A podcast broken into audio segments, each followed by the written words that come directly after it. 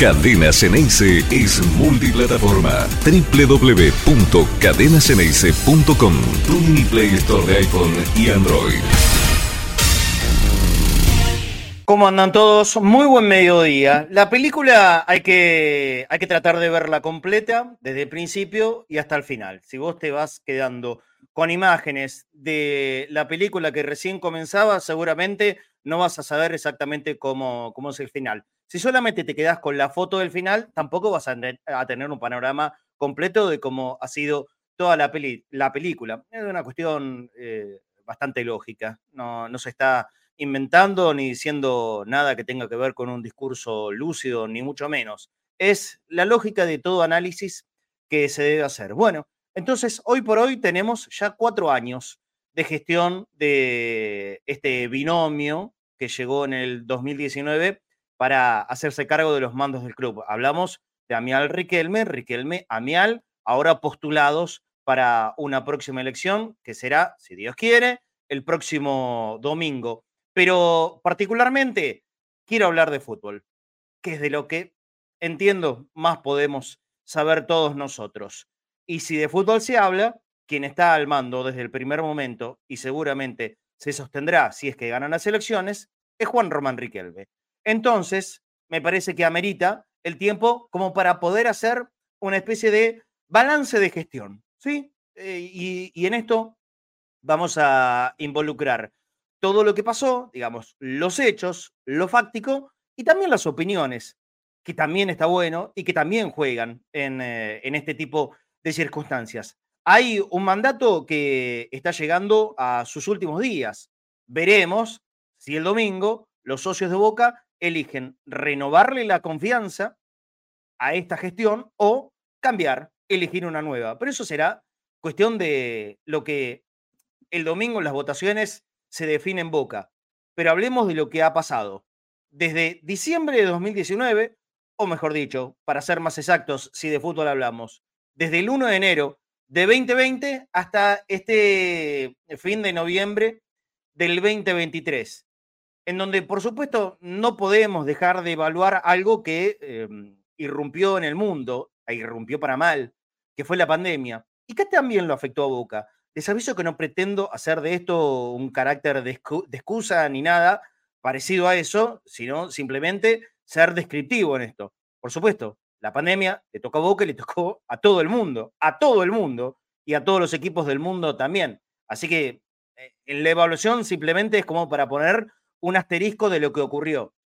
Yo creo que particularmente la pandemia a Boca le llega justo en, el momento en el que aquel equipo campeón de Miguel Ángel Russo parecía no solamente encontrarle la vuelta a los resultados, sino también a un juego que estaba cercano a ser, si no muy bueno, y hasta un poquitito más, ahí cercano. ¿Se acuerdan? Simplemente de modo eh, repaso. Los últimos dos partidos previo a el, parate definitivo del fútbol en el mundo, previo a la pandemia, fue posterior al Boca campeón contra Gimnasia de Grima de la Plata. Y fueron dos encuentros. Uno en la Bombonera contra Independiente Medellín por eh, la Copa Libertadores de ese año, del 2020. Si no me equivoco, la primera fecha de la Copa Libertadores de ese año. Y el último de los partidos en Mendoza, goleada incluida y con un fútbol de altísimo nivel, a de Cruz, creo que fue 4 a 0 o 4 a 1, así fue el resultado. Y ahí se cortó todo. Bueno, eso también, por supuesto, que corresponde que ingrese en el balance con los jugadores que llegaron, con los jugadores que se fueron, con los modos en los que llegaron uno y otro, alguno que se fue y después volvió, por ejemplo, Paul Fernández. Bueno, todo el intríngulis que hubo en, en todos estos años de gestión de Juan Román Riquelme, y que no solamente él estuvo a cargo, sino también acompañado por una decisión que tiene que ver pura y exclusivamente con la impronta de Román, que es la creación del Consejo de Fútbol. Por supuesto que en esto también pretendo compartir la evaluación. Y aquí abro la pregunta para todo el mundo. Ahora voy a saludar a Pablo Lisoto, pero los quiero invitar este va a ser un programa similar entre bosteros, porque el tema amerita, ¿sí? Y estaría bueno que ustedes puedan dejar su opinión sobre el balance de gestión en estos cuatro años de Juan Román Riquelme a cargo del fútbol de Boca. Así que, invitado todo el mundo al 11 26 81 89 80, misma modalidad de entrebusteros, ¿sí? Mensaje rápido, 30 segundos y la mayor participación posible. Y dejen su opinión sobre lo bueno y sobre lo malo que les ha dejado estos cuatro años. Me imagino que nadie puede pensar que todo se hizo bien y también imagino de la misma manera que nadie puede pensar que todo se hizo mal. Y como les pido brevedad, bueno, hagan el esfuerzo de pensar en lo más destacado de uno y otro lado. Lo que más les gustó de estos cuatro años de gestión futbolística de Juan Román Riquelme, que dicho sea de paso, agrego acá, no solamente tiene que ver con la primera división, sino que es el encargado total del fútbol de Boca. Y cuando digo total, es total. Divisiones inferiores, de la primera hasta la última categoría, por supuesto. Y en esto incluye también al fútbol femenino, porque sé que hay mucha gente que sigue con mucho interés el fútbol femenino y que por supuesto también cuenta en este balance de gestión dirigencial que abarca a todo eso, abarca todo el fútbol. El comentario y la opinión les pido brevedad, 30 segundos. Lo más positivo que encuentran y por supuesto lo negativo o lo más negativo que encuentren durante estos cuatro años de gestión. Ahora, si hay alguno que quiere decir, no, yo no encuentro nada negativo, bueno, aclárelo.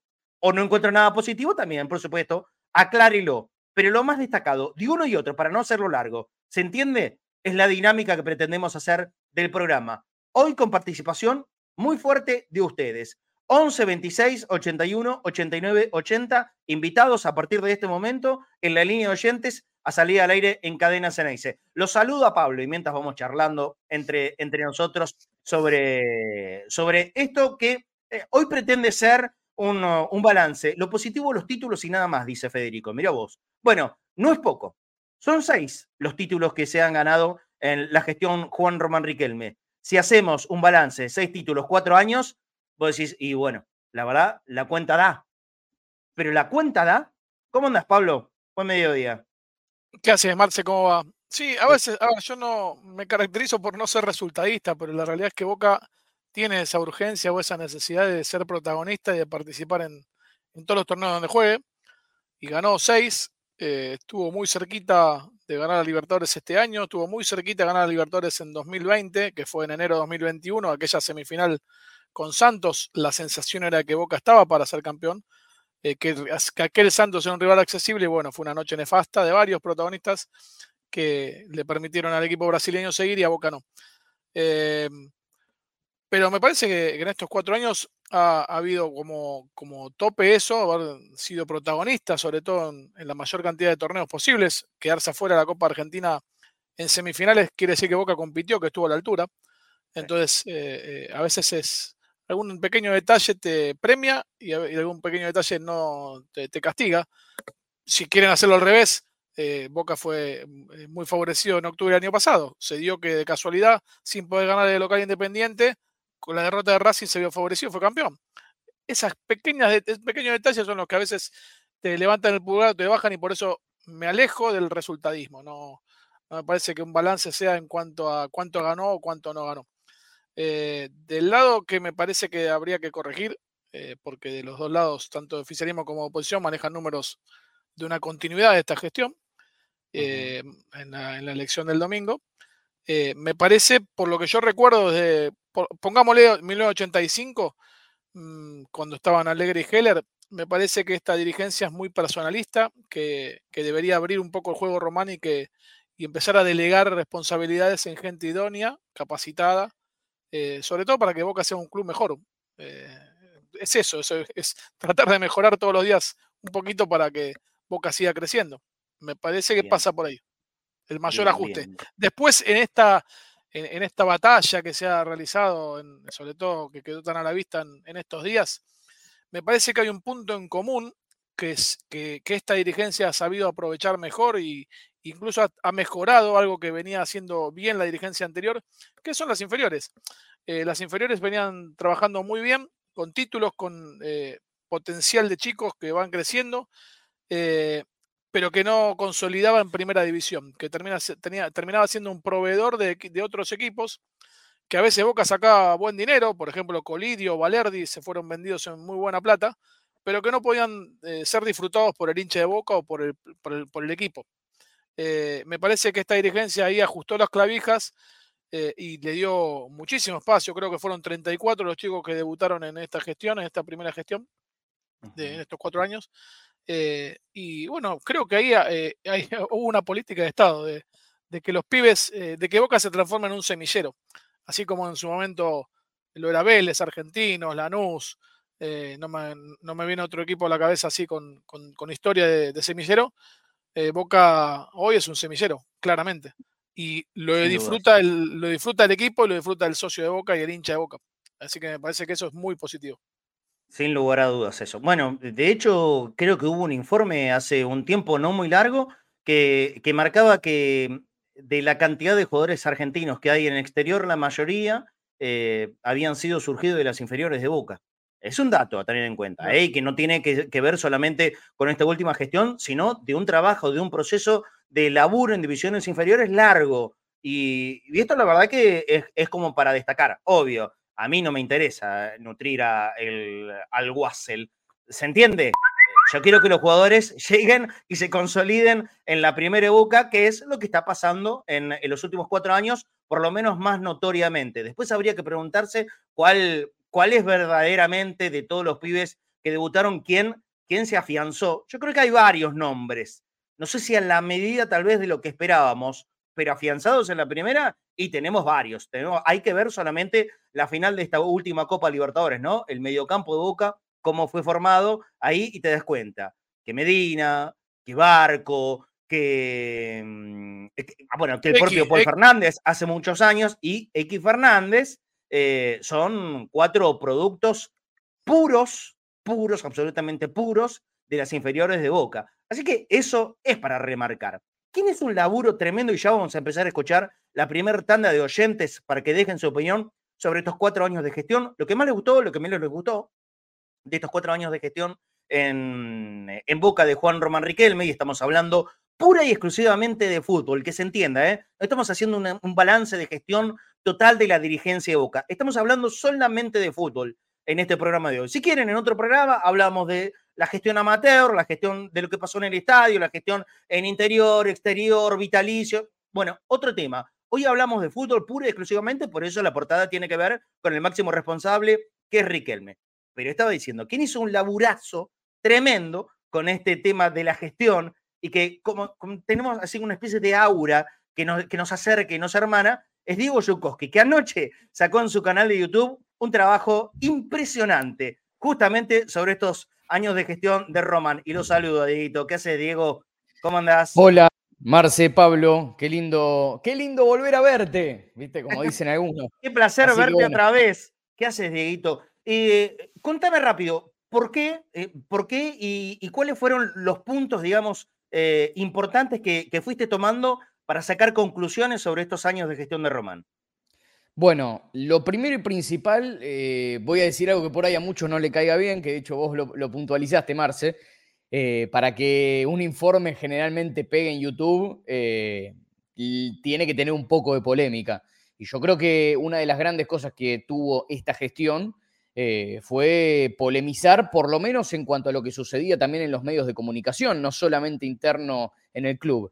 Después cosas que intenté puntualizar eh, fueron el tema de la obtención de títulos, el tema de eh, esto que vos mencionabas recién junto con Pablo, la transferencia de jugadores de inferiores hacia la primera división, que creo que ese es el gran atisbo a destacar de esta gestión de Juan Román Riquelme.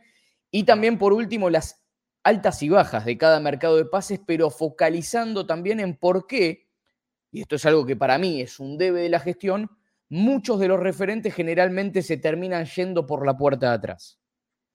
Mira, está bueno y meterse en este tema puntualmente. Eh, eh, participamos, participamos los tres, así, con, con Pablo también en la pantalla. Les voy a nombrar uno por uno los jugadores que en eh, el primer momento de gestión de Román, estamos hablando enero del 2020, llegaron al club. Paul Fernández, la vuelta de Paul Fernández. Carlos Zambrano, el peruano. Javi García, Edwin Cardona y el Pulpo González. Creo que este es un punto importante a empezar a evaluar sobre la gestión futbolística de Juan Román Riquelme. La cantidad y la calidad de los refuerzos que han llegado estos cuatro años. Hago un rápido repaso. Paul Fernández, Zambrano, Javi García, Cardona y el Pulpo González. Cinco. Cinco.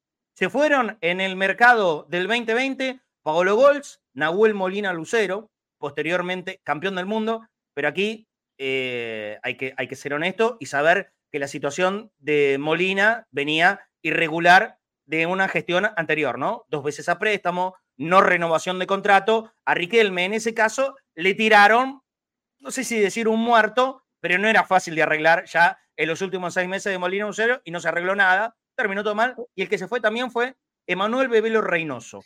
Una cuestión, Marce, que quiero hacer un paréntesis.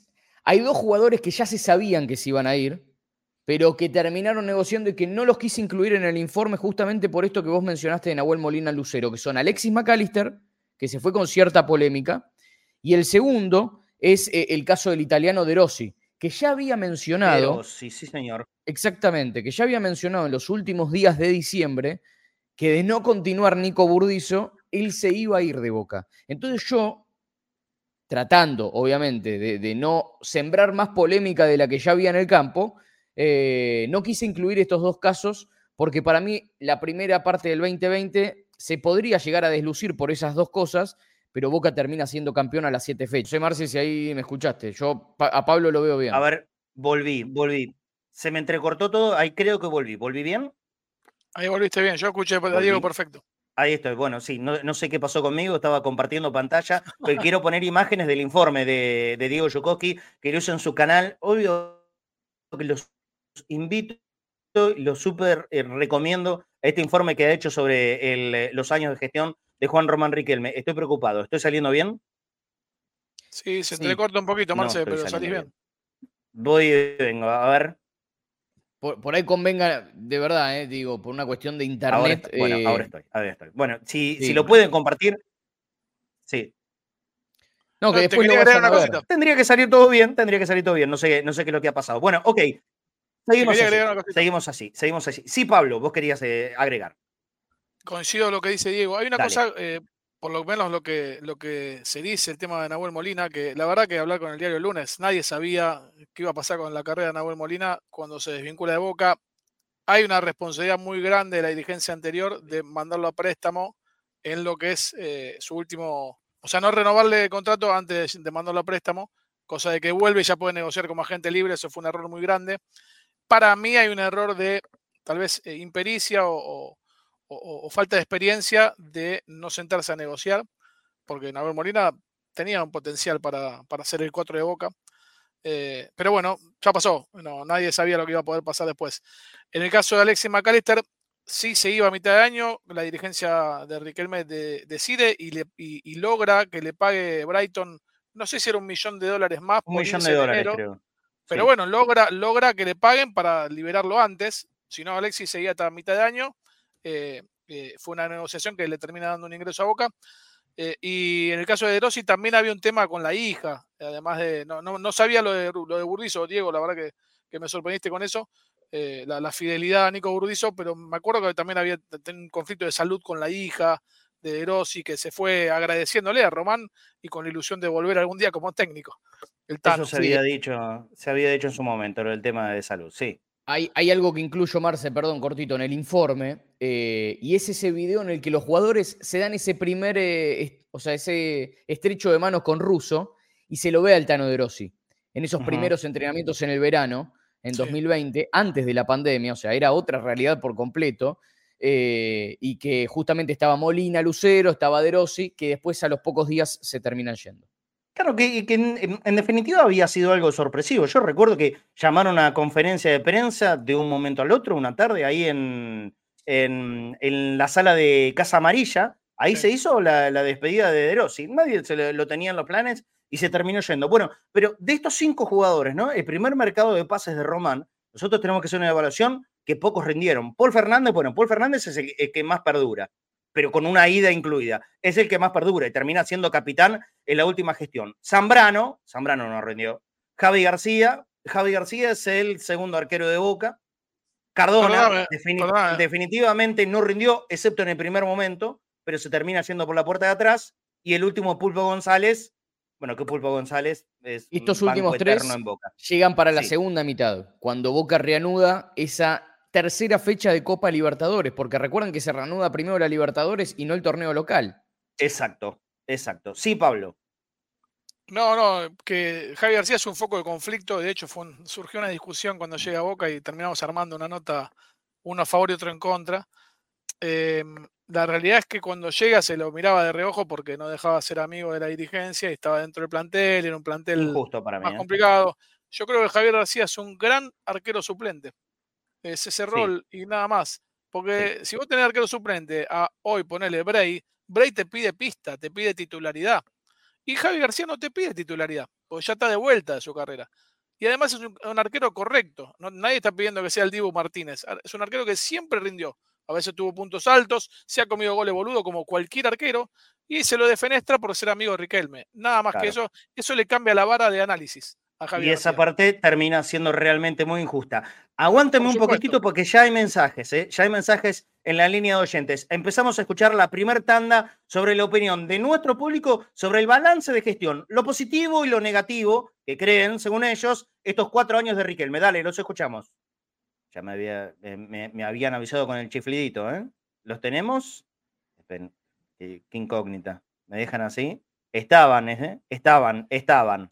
Si no, paso al segundo mercado de pases, que también me interesa porque hay nombres importantes que se mantienen hasta el día de hoy y muchos polémicos. Bueno, avísenme cuando están los mensajitos, ¿sí? Segundo mercado de pases. En realidad, el, el tercero, porque hablamos del año 2021. Atento a estos nombres.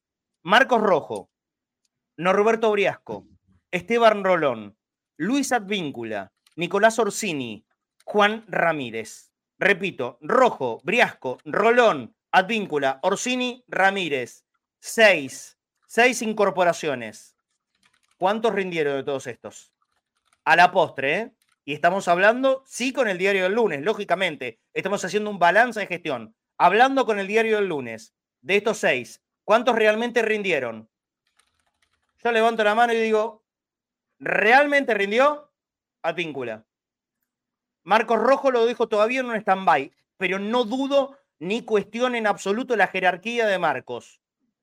No lo cuestiono en absoluto. Sí. Em, yo preparé, no, lo, no, lo, puedo quemar ahora porque la verdad que lo preparé para CEF, eh, que mañana vamos a hacer un informe al respecto, porque yo también eh, soy parte de los que marcan cuestiones extrafutbolísticas, o sea, lo que sucede en redes sociales, lo que sucede dentro de una cancha, pero no futbolísticamente hablando. Eh, para mí, Marcos Rojo, que dicho sea de paso, de la cantidad de partidos que tuvo Boca en, desde su llegada en estos tres años, jugó algo así como un tercio o un poco menos de los partidos. Y después tuvo lesiones largas y tuvo expulsiones en dos superclásicos. Y en la Más allá de que Rapalini una vez lo buscó, ¿eh? y en la semifinal de la Copa Libertadores. O sea, las, tres expulsiones de Rojo se dieron en dos superclásicos, uno en la cancha de River y uno en la cancha de Boca, y uno en, contra Palmeiras en semifinal de Copa Libertadores. Se lo vio fumando en la cancha, se lo vio tomando alcohol, se lo vio y se lo vio y se lo vio también en la camilla. Bueno. Se lo vio jugando en el barro. Sí, sí. por eso yo lo pongo, por eso yo lo pongo en stand-by. Creo que es indiscutible que la búsqueda de Marcos Rojo es correcta. Nadie puede decir que Riquelme se equivoca en buscar a, Marcos Rojo, por lo menos yo no lo digo. Eh, que se haya equivocado. Pero sin dudas, sin dudas. Creo que rindió menos de, de, lo que Boca lo necesita. Y Boca lo necesita mucho. ¿Por qué? Porque él fue capaz de hacerse el líder en serio dentro del vestuario. Es la voz más escuchada dentro del vestuario de Boca. Pero lo importante es en la cancha. Y en la cancha, yo creo que Marcos todavía no le dio a Boca lo que nosotros esperamos que dé pero no dudo de su total capacidad y jerarquía. El tema es que todas estas cuestiones, para mí, lo vuelven eh, en un punto, como dije, de stand-by. De todo este segundo o tercer mercado de pases, yo destaco por los últimos meses a Luis Advíncula. Si me preguntaban antes del el último tercio del 2023, y también la verdad que te lo ponía con un signo de interrogación enorme, gigante, pero lo he demostrado en la etapa final del 2023, digamos, de mitad de año en adelante, ha sido fantástico. de Advíncula. Hoy por hoy, símbolo, emblema de Boca. Emblema de Boca. Así que ese termina siendo, en mi punto de vista, un gran acierto de, de la llegada de Boca en estos años de gestión. Sí, Pablo. Del lado Marco Rojo, yo lo voy a resumir en dos palabras: irresponsabilidad profesional. Todo lo demás está indiscutible de Marco Rojo. O sea, eh, ha sido irresponsable en momentos donde tenía que fluir toda su experiencia. O sea, eh, demostró cosas que le pueden pasar a un chico de 19 años, no a un experimentado como él. Pero es un ganador nato y un tipo escuchado y que debe formar parte del plantel de Boca porque se impone su figura. Y del lado de, Advíncula, coincido con vos, perdón, y yo creo que Advíncula entendió lo que significa tener ADN Ceneice. De hecho, Pablo, un dato que voy a dar, eh, y esto sí eh, es más de color, cuando Marcos Rojo surge de las divisiones inferiores de Estudiantes de La Plata, eh, lo hacen convivir un poquito con Verón, porque estaba un poquito descarrilado. Y acá, cuando llega Boca, como ese referente, lo tratan de encarrilar a Almendra al lado de Rojo. Y no es que estoy culpando a Rojo del descarrile de Almendra, pero... No, no, yo creo que cada uno se tiene que hacer cargo de lo propio y Almendra venía con cargas importantes. Sí, sí, no quiero olvidarme. Muy, descarrilado venía. Sí, sí. No quiero olvidarme de las salidas de ese mismo mercado de paso de los jugadores que se incorporaron que nombré recién. Los que se fueron de Boca en ese mercado son Iván Marcone, que terminó saliendo muy mal a Boca, muy mal a Boca. 6 millones abajo. No, rindió nunca, Marcone, un fiasco total. Esteban Andrada, un buen arquero, que creo que pudo haber hecho historia en Boca, pero no terminó dando la cuerda. Yo creo que es un muy buen arquero Esteban Andrada. Se fue Manuel Más, se fue Leo Jara, se fue Buffarini, se fueron Mauro Zárate y también el retiro, la decisión de no jugar más al fútbol de Carlos Tevez. Así que mirá qué movido que estuvo ese mercado, el tercero, empezando desde enero del 2021 y continuando durante todo ese año. El retiro ni más ni menos de Carlos Tevez. ¿eh? Boca tenía que preparar el equipo, Marce, porque venía de ganarle a River por los 14 casos de COVID en la Copa de la Liga, por penales, que Cardona le pica a este arquerito Leo Díaz. Pero Boca ya sabía que iba a disputar los octavos de final de la Copa Argentina contra River en La Plata. Sí, señor. Entonces Boca tenía que pensar un mercado de pases en el cual la incorporación de jerarquía era hiper necesaria. Bueno, y en, ese partido contra River en La Plata debutan Ramírez y Advíncula. Ramírez, ya lo digo, eh, no hay, ningún nombre que haya rendido menos en todos estos cuatro años de gestión que Juan Ramírez. No hay ningún solo nombre que haya rendido menos que Juan Ramírez. Por cantidad, por cantidad de partidos jugados. Y la novela para traerlo también. No sé si te acordás que San Lorenzo no lo quería alargar, que Ramírez un día no se presentó a entrenar. Fue un lío, fue un lío, sí. Fue un lío. Que Boca tuvo que pagar 3 millones de dólares.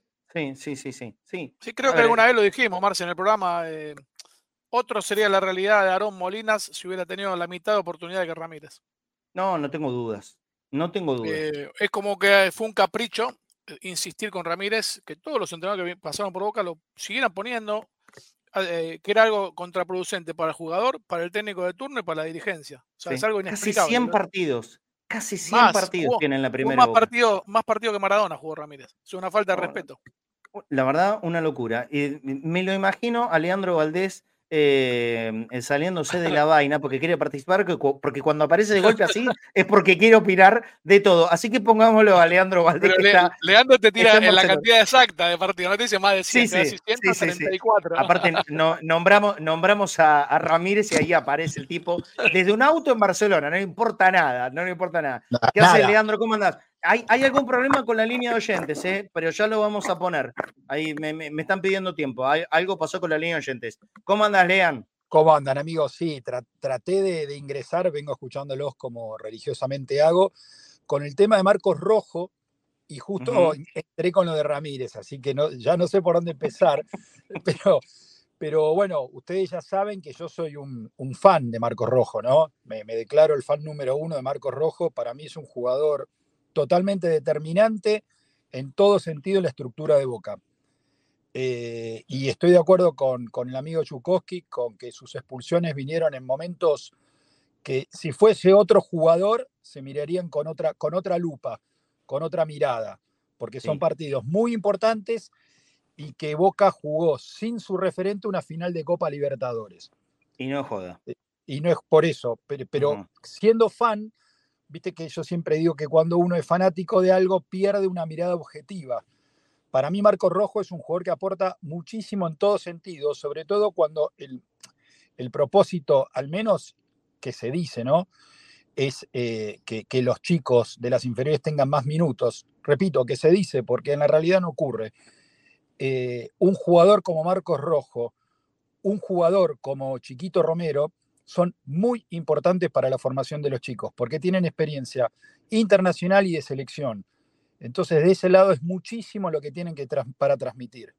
Muchísimo porque lo demostraron con sus propias carreras y siguen siendo jugadores, que esa es la diferencia con los miembros del Consejo, que ya no son más jugadores. Con lo cual, lo que aporta la gente del Consejo llega hasta la concentración, por poner un límite, ¿no? No voy a decir el vestuario de ninguna manera. No, Llega hasta la ser hasta ahí. concentración. Sí, sí. Eh, sí, sí, y tampoco lo afirmaría. Pero Marcos Rojo va a seguir influenciando eh, o influyendo en el ping-pong de la concentración, en el partido de truco, en el túnel, en la arenga y dentro del campo de juego. Entonces, me parece que es un jugador decisivo en, todo sentido. Y no es casual que el rendimiento de Boca eh, a nivel actitudinal en ciertos partidos haya disminuido cuando él no estuvo. Bueno, Me parece claro, que me claro que parece sí. que, es un jugador eh, muy, muy, muy, muy, muy importante en todo sentido. Así que bueno, quería hacer una, una defensa. eh, todo lo que dijo, lo que dijeron en realidad, lo que dijeron los tres sobre Rojo, eh, cuestiones extrafutbolísticas, que, que él mismo, siendo, siendo lo que es, debería ser ejemplo, lo de fumar, lo de jugar en el barro, lo de matafuego y tantas historietas que han pasado, es algo que él tiene que revisar.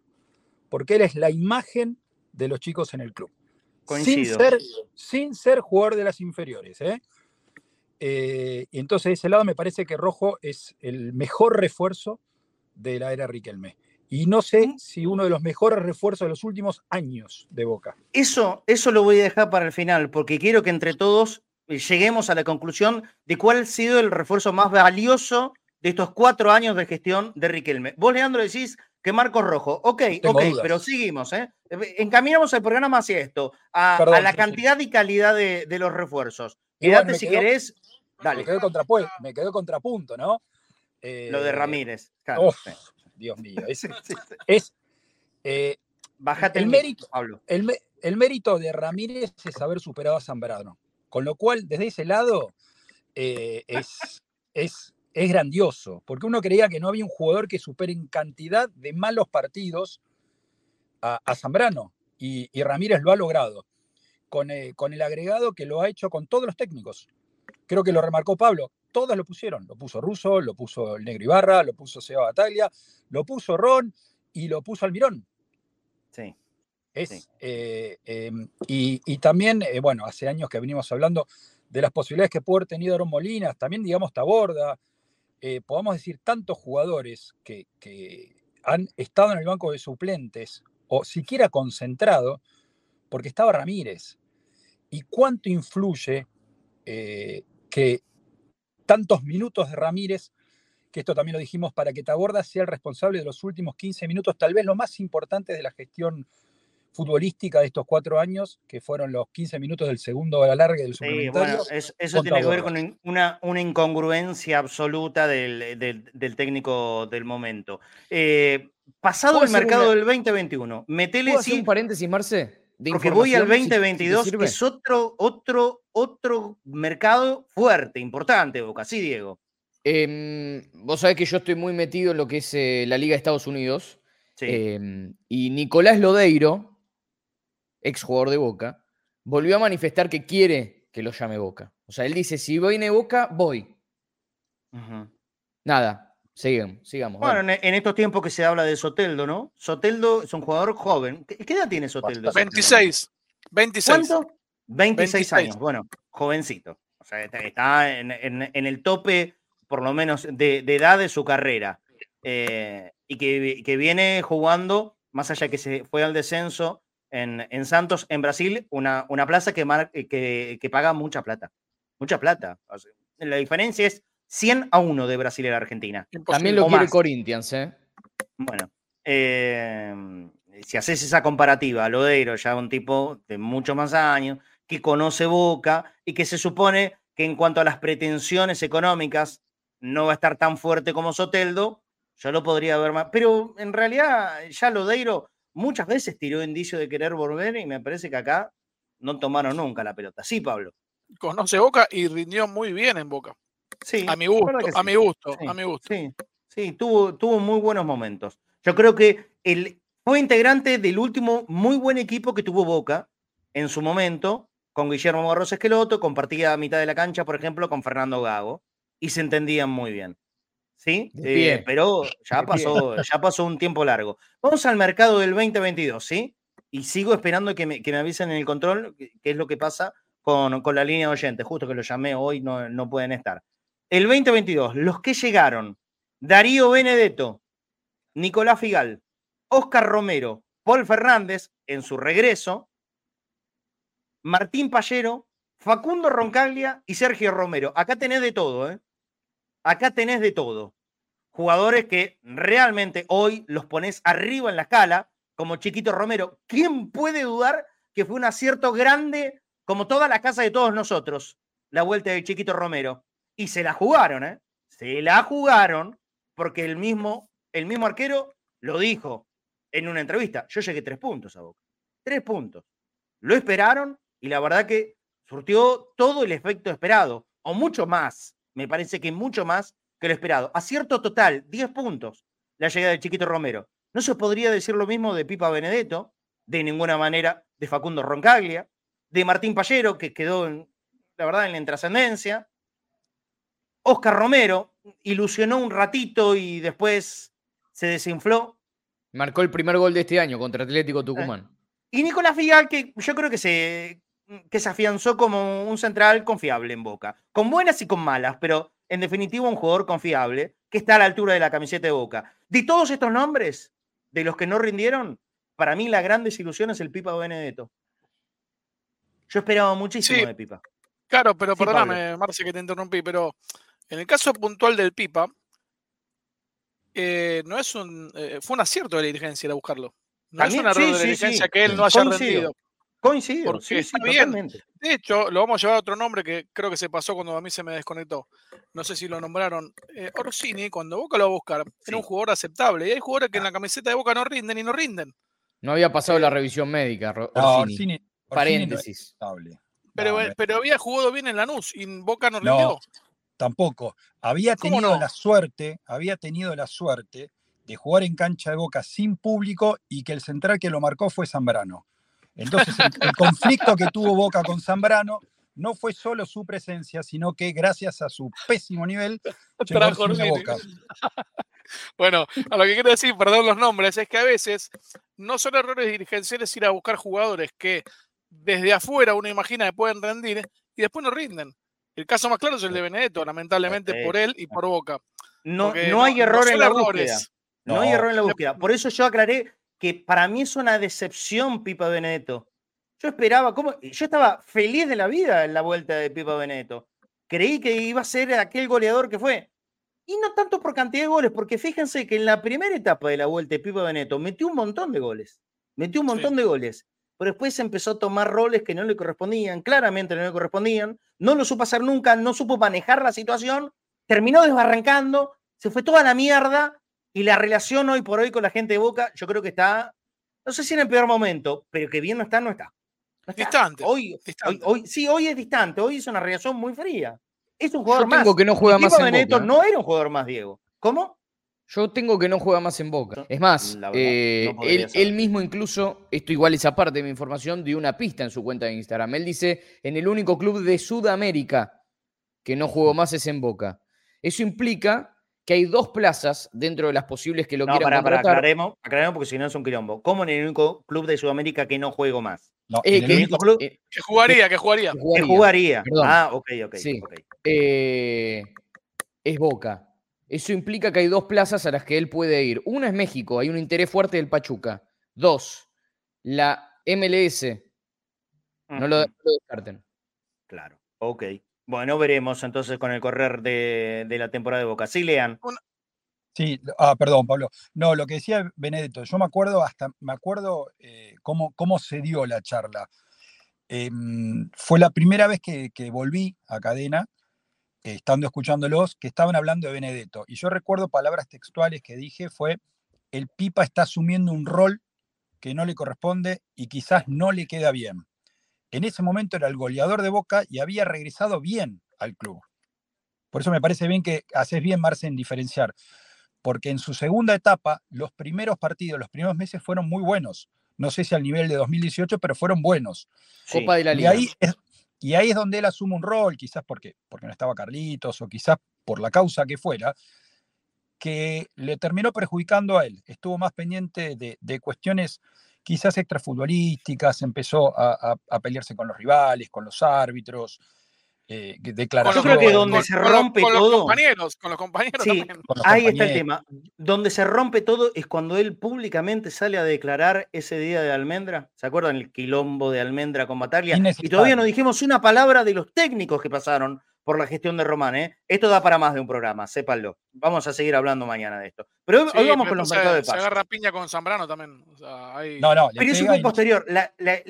Lo primero que, le hace ruido a mucha gente fue cuando él públicamente en Córdoba, ¿se acuerdan? Vos que estaba previo al partido contra Central Córdoba de Rosario por Copa Argentina, aquel que metió dos goles a Orsini, por eso queda en la historia. Febrero, febrero.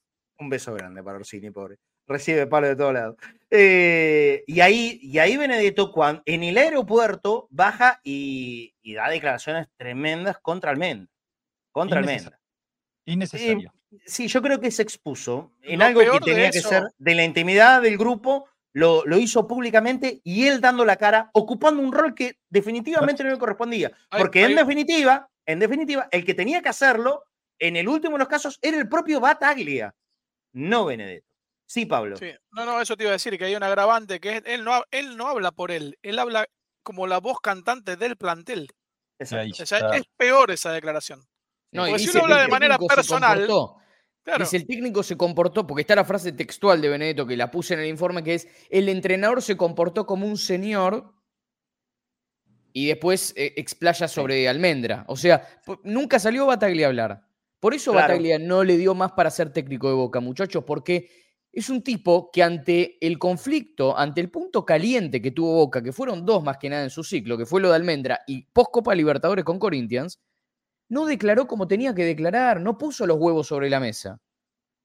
No, para mí con Almendra se portó bárbaro, no tenía nada que decir, tomó la decisión que había que tomar y la sostuvo hasta su último día, que no juegue nunca más Almendra en Boca. Sí, y, si quieren, y si quieren agregar, agregar un plus de agravante. cero puterío, cero puterío de, de, Bueno, todo lo contrario fue Pipa Benedetto cuando, después de quedar eliminado de esa forma que se quedó eliminado contra Corinthians, sale a dar declaraciones públicas absolutamente inoportunas. Inoportunas. Em, la gente estaba muy enojada, estaba enojada con él, con dos penales, insólito de Pipa Benedetto. Es más, hay algunos que dudan. Yo no. ¿eh?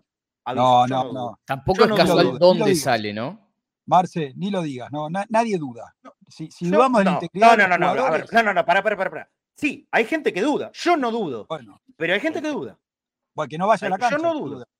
Si, hay gente que, que, los jugadores de Boca juegan en contra de los intereses de Boca, eh, eh, lo que está dudando es de la camiseta. Yo no lo creo, pero no, no, puedo negar, no puedo negar, Leandro, que eh, está en la mesa. Hubo mucha gente que, que, expuso sus dudas en aquel momento sobre los remates de Pipo de Neto. Yo no lo creo, ¿eh? Definitivamente no lo creo. Nadie, nadie ¿sabes qué pasa? es una imbecilidad. Claro, absurdo. ¿sabes qué pasa, Marce, ahí? Porque te sumo a otro refuerzo que vino mucho después y también es top.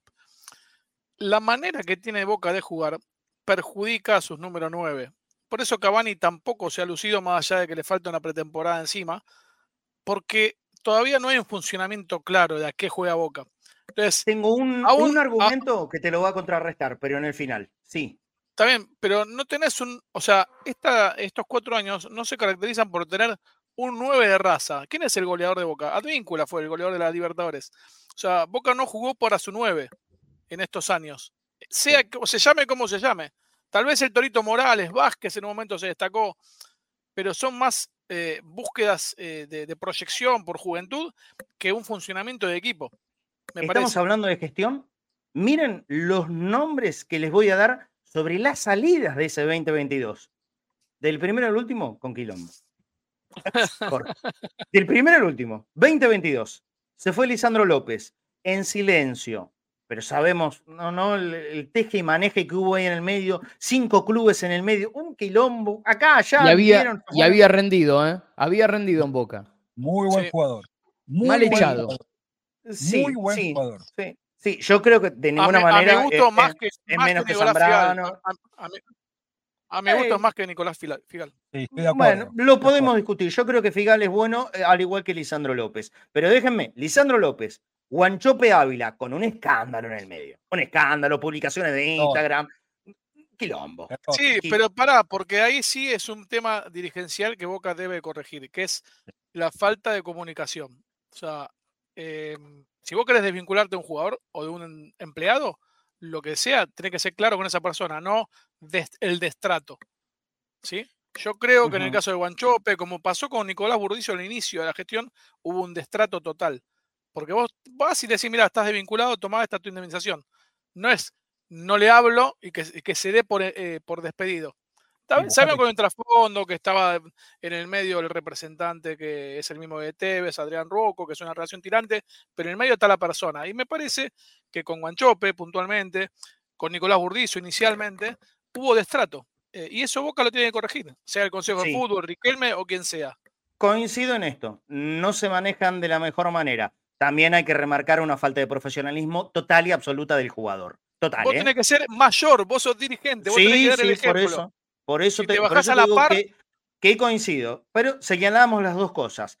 Pongo otro nombre, el Toto Salvio. Hasta último momento, todos los periodistas acá no, va a renovar, va a renovar, va a renovar, va a renovar, va a renovar. No renovó. No renovó. Se fue. Por la puerta de atrás el Toto Salvio. Una incorporación que, que llegó con muchas luces, con mucha plata de por medio, y yo creo que a la postre le dieron la 10 de boca. ¿eh?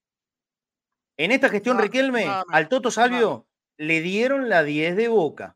Todos los que pidieron la 10 le fue como el culo. a ver, recordame. Oscar Romero. Sí. Cavani. Sí. o sea, los 10 postedes le fue como el culo. No, pero eh, para Cavani, Cavani déjame hacer una evaluación todavía en el tiempo. Bueno, está bien, listo. Pero todos los que le dieron la 10 hasta ahora, hasta el 13 de diciembre del 2023, le fue como el orto. Sí, ok. Otro nombre hiperpolémico, Cristian Pavón. Se fue en ese mercado de pases del 2022. Cristian Pavón. No vale la pena ni recordar todos los quilombos con Pavón, ¿no? No. Ya desde antes de volver. Todos los quilombos juntos.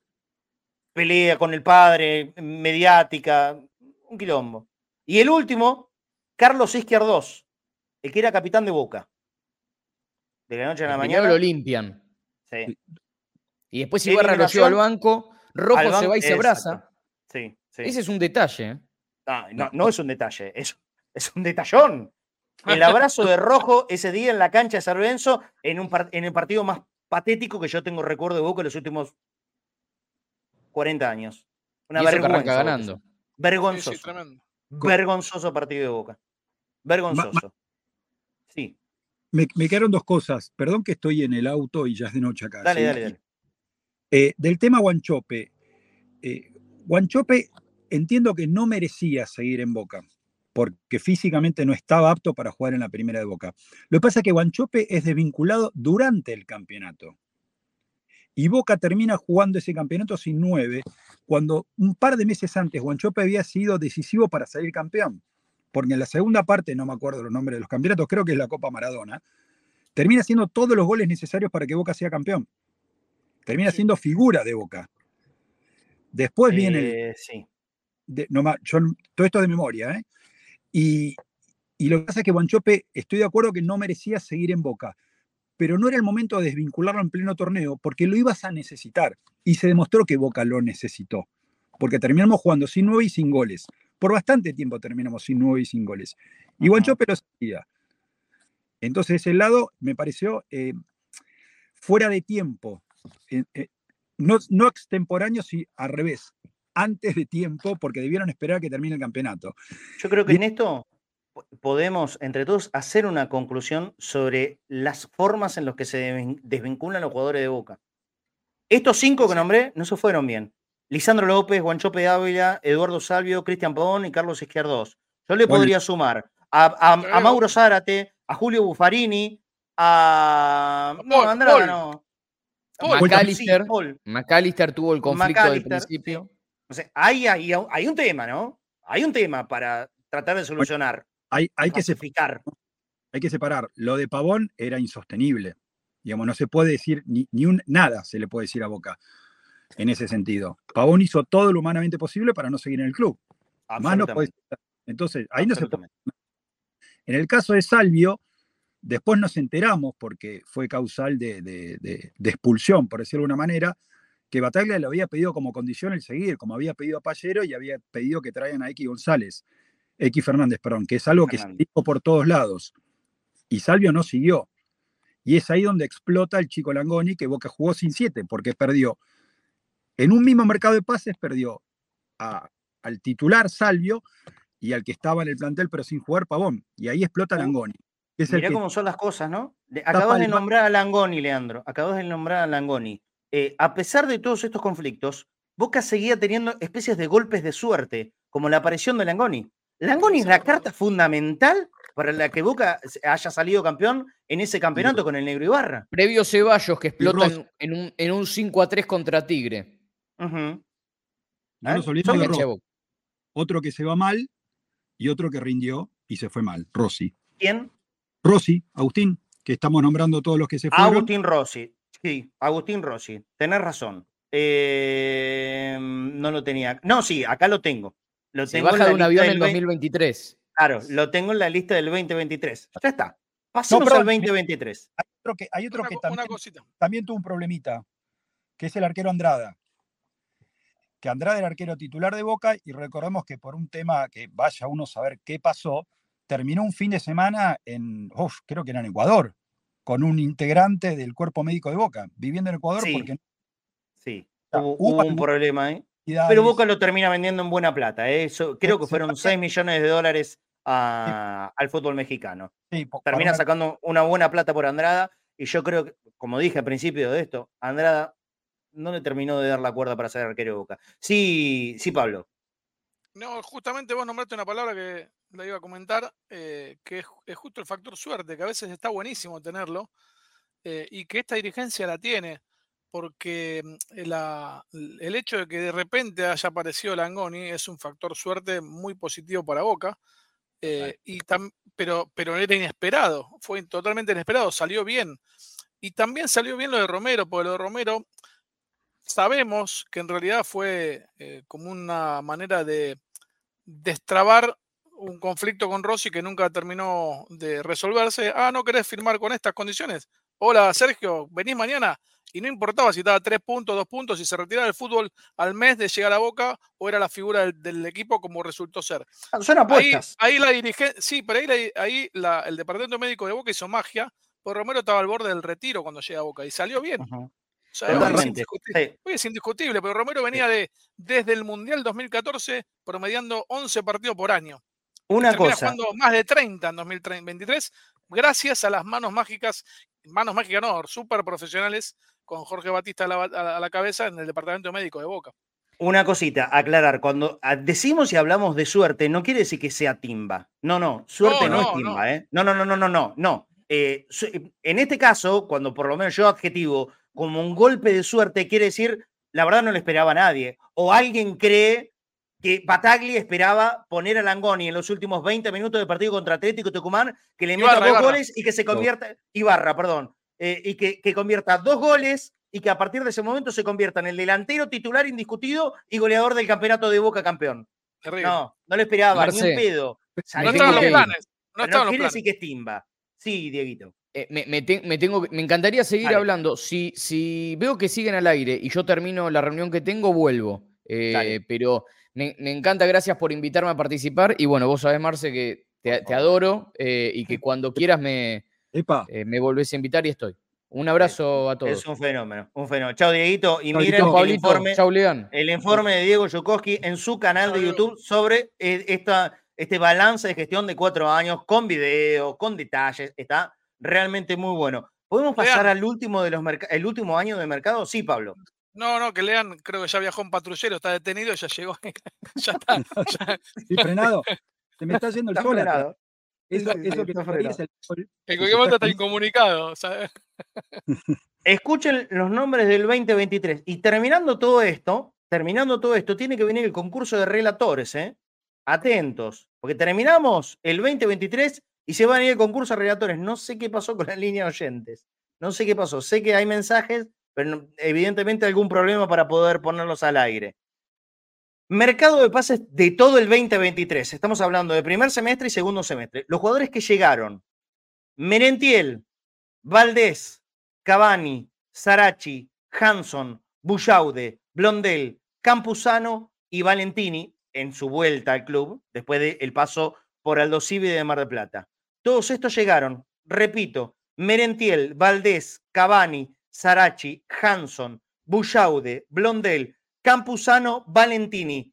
En el año, el más abultado en cuanto a cantidad. Nueve jugadores llegaron en el 2023 a Boca. Nueve. Ya que Valentini era jugador del club, ¿sí? Es un regreso.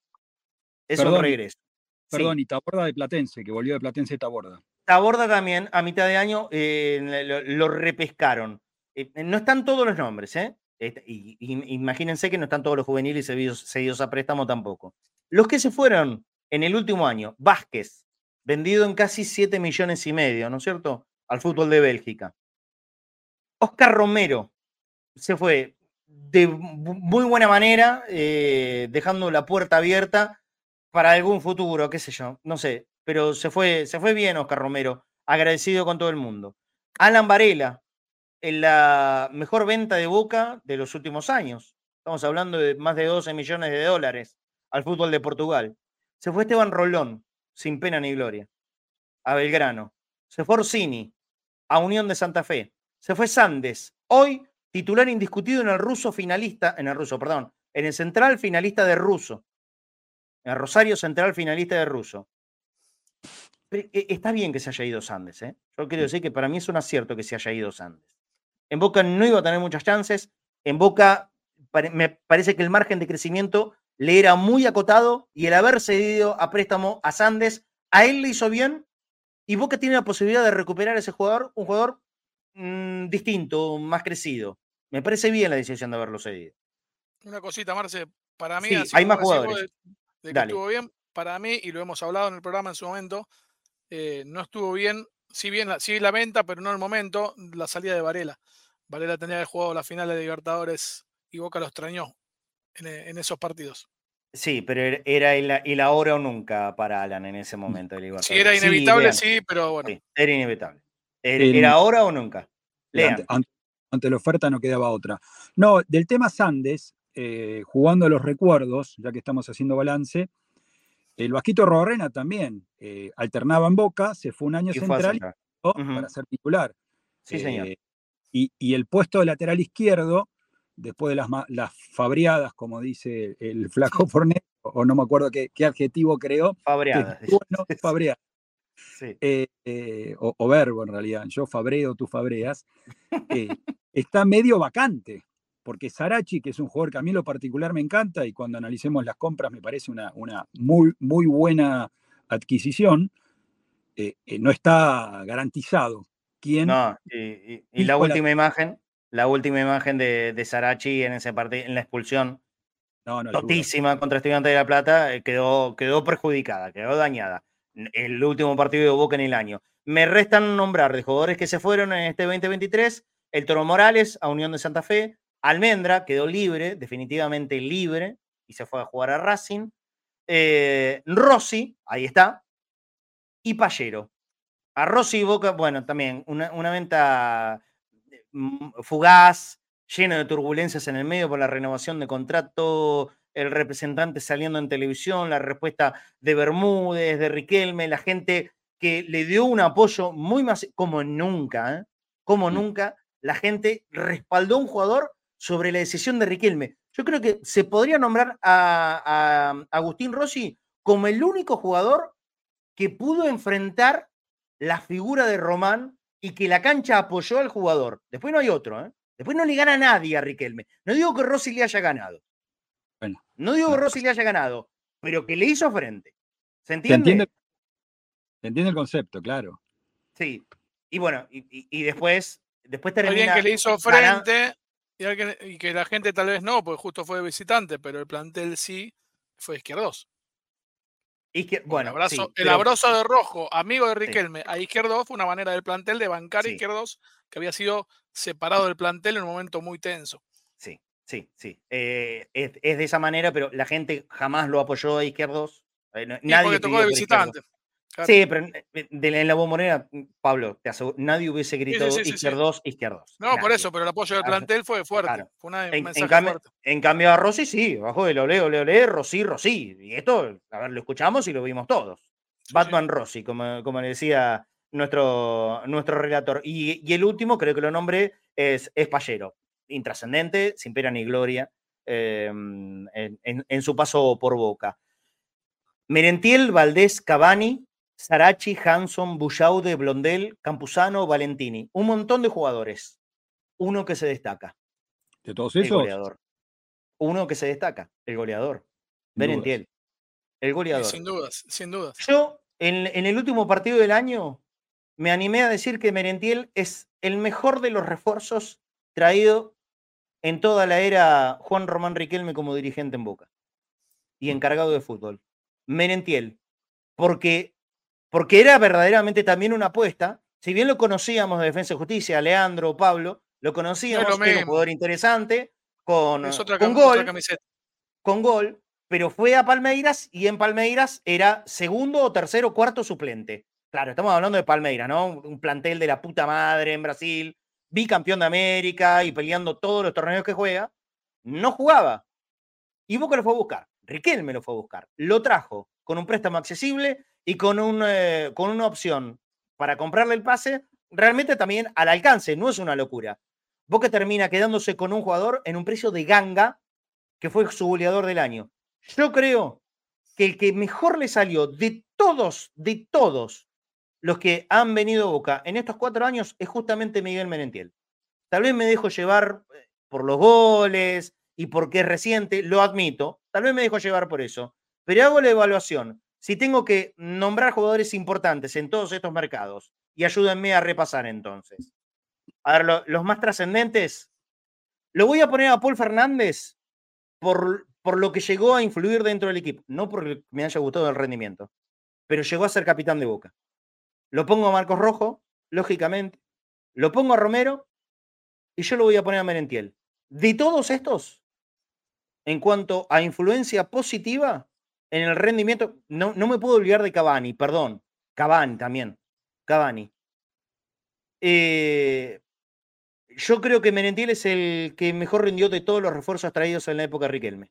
¿Están de acuerdo? Advíncula. Mm, Advíncula, tiene razón que- José Luis.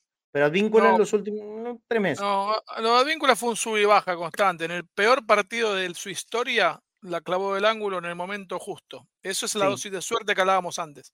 Ujú. Porque ese día Boca perdía con Deportivo Pereira de local y era un papelón, jugando horrible, y de repente En el, dio vuelta. en el peor partido de la vida de Advíncula, ¿eh? hay que Sí, decirlo. de- y la colgó Ese contra. Pereira, un espanto. Y es un acierto, y creo que uno de los pocos aciertos de Almirón es a- eh, aprovechamiento de la velocidad de Advíncula y ponerlo de, de delantero casi derecho, que sorprendió a varios rivales. Hasta que le encontró la vuelta, después de cayó, su- supo suplir con entrega algunas cosas que eh, de, de- imitaciones, no, no es Cafú Advíncula.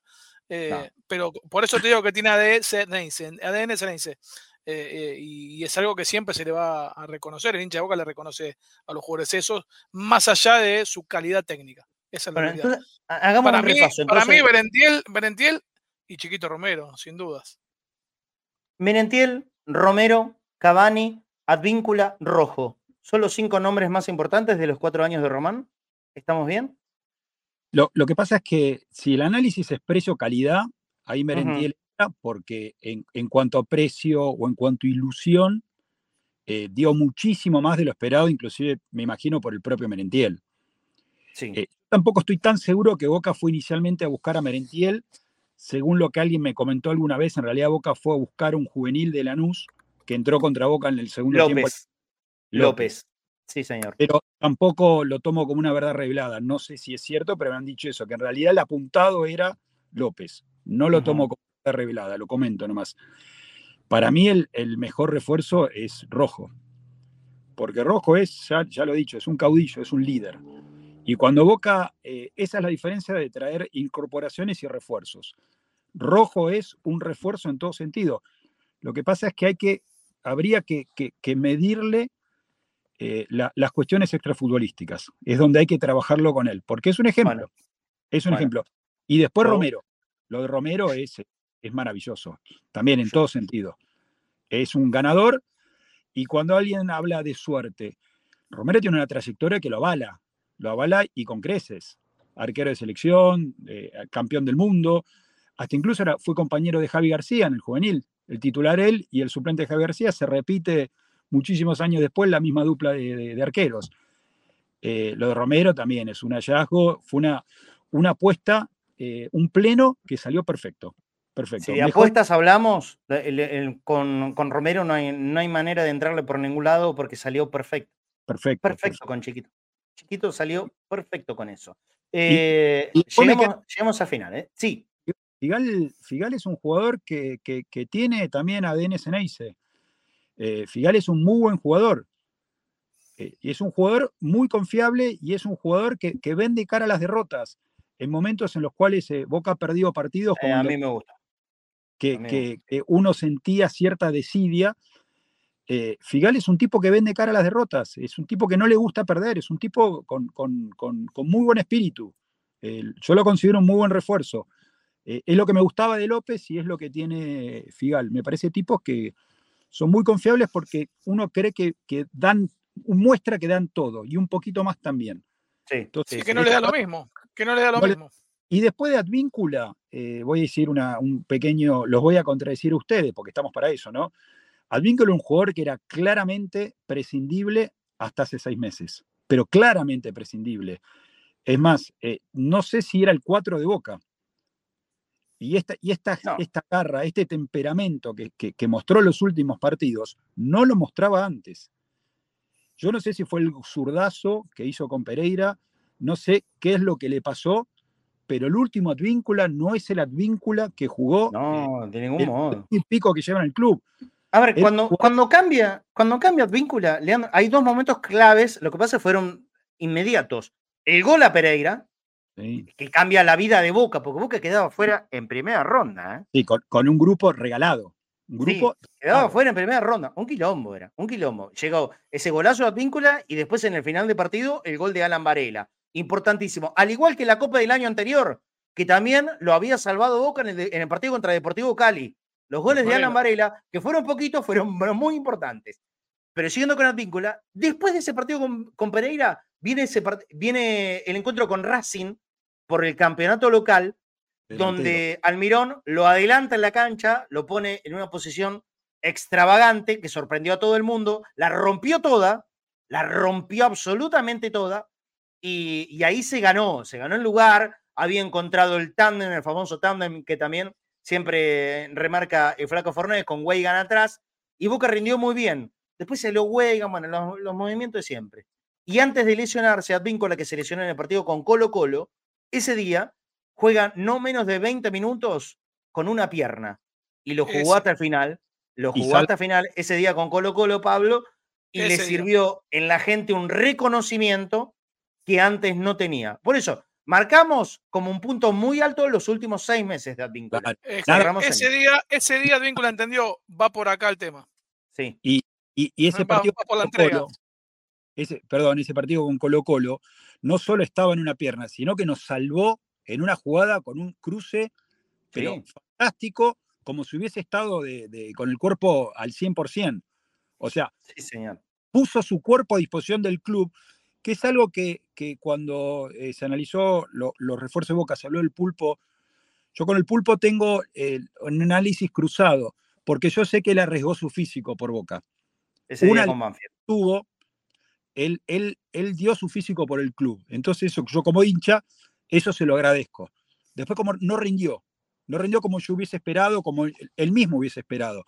pero esa jugada donde él expuso su cuerpo y se termina lesionando, es una jugada que, como hincha uno tiene como mínimo agradecer. Sí, porque es verdad. por la camiseta. Es lo que Ese día que Boca fue campeón con Banfield por la Copa Maradona. Y ahí, ahí se termina de lesionar, pero salvó el gol con, con poniendo todo el cuerpo, todo su espíritu, su alma para, para, que, para el triunfo de Boca. Y eso es muy Exactamente. Exactamente. Tenemos que cerrar, muchachos, porque ya tenemos esperando a, los relatores que, que, se vienen para el concurso. Tengo que hacer una tanda. Lamentablemente, si, vamos, aunque sea una tandita de oyentes, vamos a, poner, ¿sí? Un mensaje de los oyentes. No era la idea, la idea era hacerlos participar muchísimo más activamente, pero bueno, no sé qué pasó con el teléfono. culpa de Leandro. Está desde hace rato. Dale, dale. No, no, no, Leandro no tiene la culpa porque hablamos entre todos. Eh, eh, pero algo vamos a poner de los oyentes, ¿sí? Porque, eh, porque lo habíamos invitado. Pero tengo que ir a la pausa primero y después volvemos inmediatamente con el concurso de relato. Los saludo a los dos muchachos. Yo los saludo.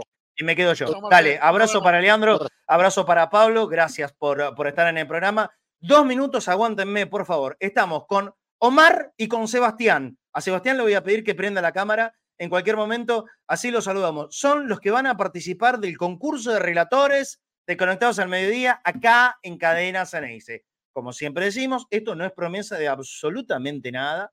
Nadie promete, pero estamos en la búsqueda de un relator. ¿Quién te dice que de este concurso, que hacemos obviamente tratando de buscar, encontrar algún talento como relator, pueda surgir el próximo relator de Cadena Ceneice. Hoy dos participantes más, Omar y Sebastián. Después de la pausa, venimos con ellos. Dale. Inicio de espacio publicitario en Cadena Ceneice. La radio de Boca. Todo servicio. Un broker de seguros con 48 años en el mercado acompañando a nuestros productores y nuestros asegurados. Somos Todo Servicio el mejor broker de seguros de la ciudad. Sabemos de seguros. Las Malvinas celebra su aniversario y premia a sus clientes con espectaculares ofertas e importantes premios. Todo, todo, hasta un 40% de descuento más 30 cuotas fijas. Las Malvinas, 66 años junto a los santiagueños. Helados Italia, calle Cristianía 1723. Helados artesanales, teléfono 4466 1546. Envíos a domicilio, Barrio Atalaya, Isidro Casanova.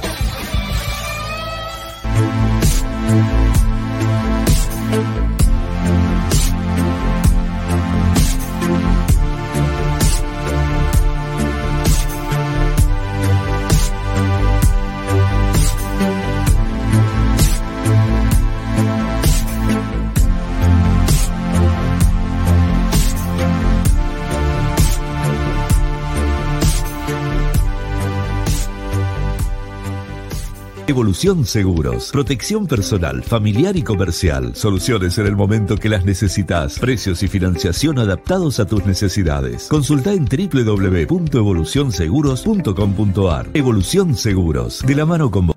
Avalian tiene un plan familiar que nadie más tiene. Es el plan familiar más grande de todos. Para una familia compuesta por millones de personas.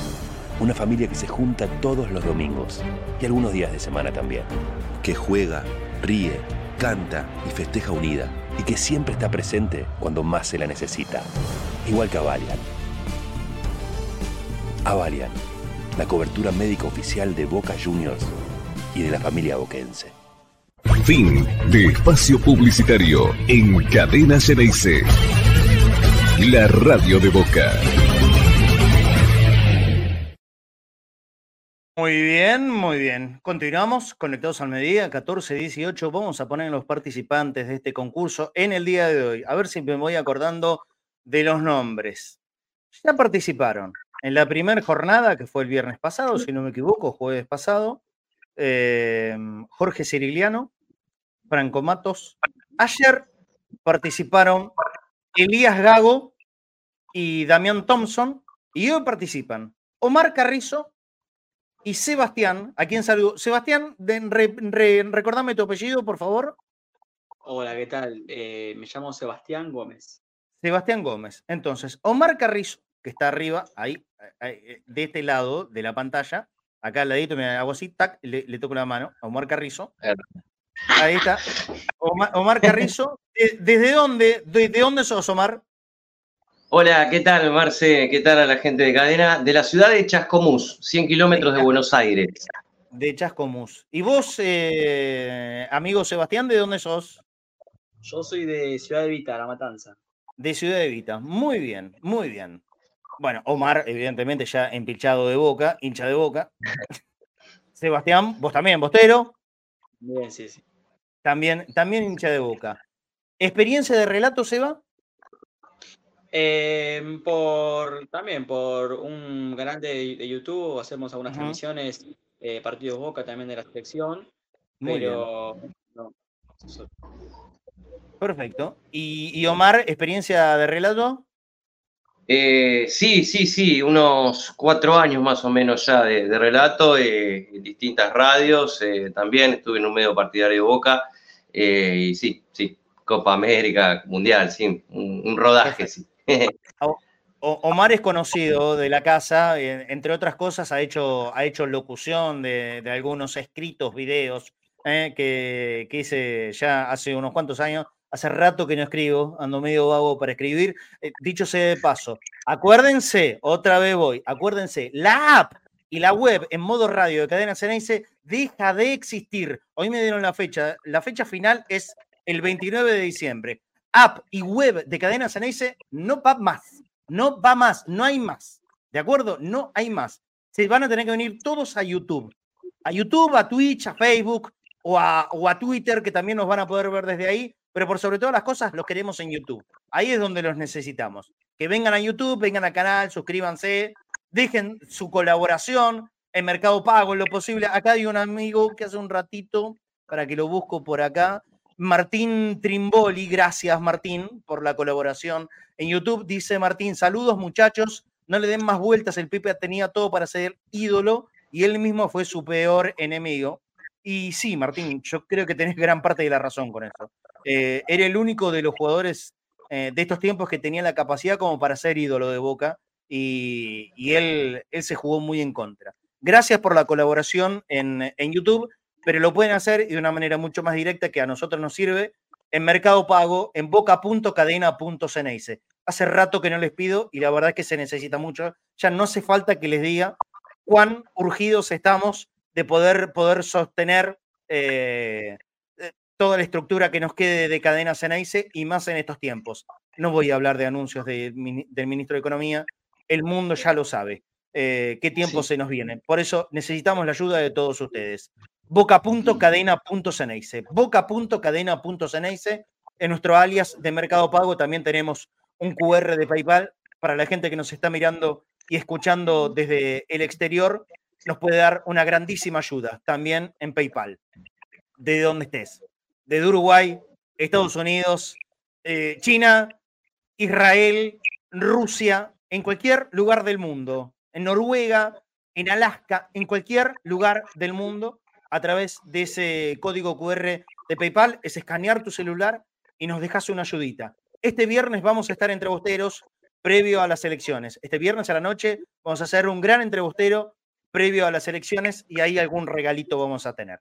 ¿Sí? boca.cadena.ceneice en Mercado Pago y si no, el QR de PayPal que está en la pantalla. Tenemos a Omar, tenemos a Sebastián, los ponemos en pantalla. Ellos son los que van a participar, pero también eh, se va a unir eh, un señor de jurado. Va a ser el jurado del día de hoy. Que prenda, que prenda la, la cámara. A partir de ahora eh, va a tener una. Buenas, buenas, buenas. ¿Se escucha? Una, una injerencia, sí, señor, se escucha. Hola, Ciro González, ¿cómo? Hola, hola, ¿cómo están a todos los concursantes? Bienvenido. Hola, mi papá, ¿cómo, cómo te saludo? Te saludo acá. No, del otro lado, del otro lado, porque si no va a estar complicado. Del otro lado, la otra mano. Para mí mi cámara te... a ver, acá, no, sí. no. Ay, ahora sí, mira, yo No. hago así. No, pará, a ver cómo. Ah, sí, ahí está. Mira, Así. dale.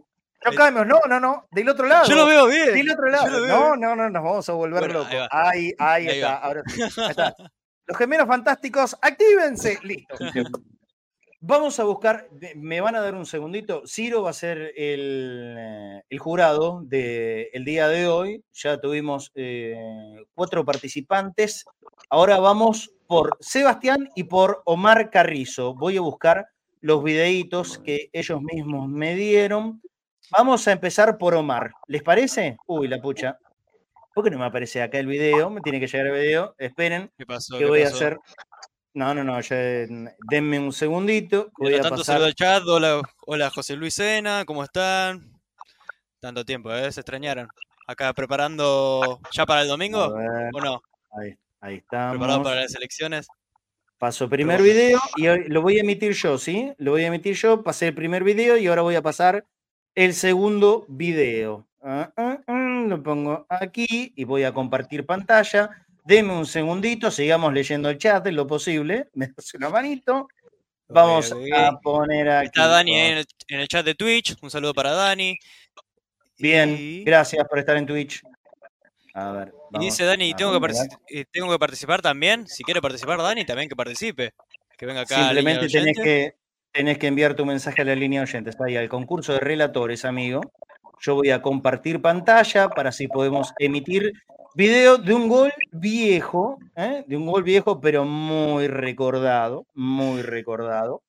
Este gol lo eligió Omar Carrizo. Así que el que va a empezar el día de hoy con el concurso de relatores sos vos, Omar. ¿Estás preparado? Dame el ok. ¿Estamos? Eh, dale, Bueno, vamos. Vamos, Omar, ¿eh? entonces, Vamos. un minuto 45 de video va la emisión de un gol maravilloso de Román. Ya lo tienen en control. Pongo play. El momento, el relato en este concurso de relatores de Cadena Ceneice desde Chascomús. Omar Carrizo. Va play. Ahí está, se empezó a mover. La pelota en este momento para Federico Domínguez. Domínguez tocando ya rápidamente para Morillo. Levanta la cabeza, segundo tiempo. Está ganando Boca con gol del Chelo Delgado. Señoras y señores, la pelota la recupera y ya la tiene el negro Ibarra. La hace tocar para el Chelo Delgado. La lleva nomás Marcelito. La hace circular por el medio campo de la bombonera. La toca ahora para Bataglia. Bataglia nuevamente para Román. La pisa Román. Levanta la cabeza, busca a algún compañero. Ya lo vio pasar por el costadito. El Chelo Delgado levante la cabeza. Chelo va a tirar el centro. Ahí va a quedar la pelota dentro del área. Le queda a Román. ¡Gol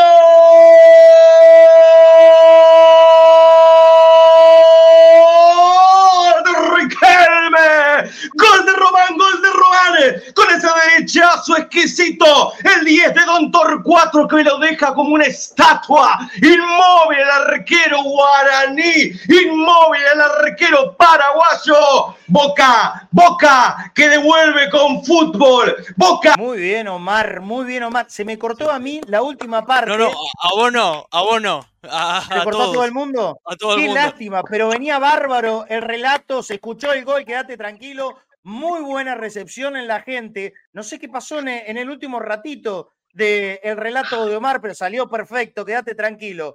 Mirá, Acá en el chat mirá, dice, mirá. me gusta mucho el relato, bastante Sí. bien. Yo, yo Es creo bueno. que se cortó, yo creo que se cortó uno por la calidad del relato y otro por la calidad del gol, ¿no? Totalmente. Animalada de gol, partido caliente. Eso. Muy buen relato, te dice Martínez Posato. Buen relato, me gustó. Rohan 2K. El grito de gol estuvo muy bien. Muy bueno, Omar, te dice Alejandra Toñoli. Eh, bien integrado el grito con la jugada.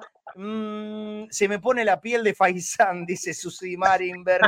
Eh, ¿Qué pasó? ¿Qué pasó? Se cortó, se cortó. Bueno, a mimir el audio, se le fue la voz. Ese día Palermo casi lo mata al paraguas, sí, qué golazo la puta madre. ¿no? Bueno, pero salió muy bien. Excelente, gran voz, te dice Juan Almeida. Eh, excelente relato, Juan Pablo Piñeiro. Bien Omar, bien Omar. Bueno, muy, estuvo bueno el relato, Porsche 918, todos deditos para arriba. Omar, excelente, ¿eh? excelente.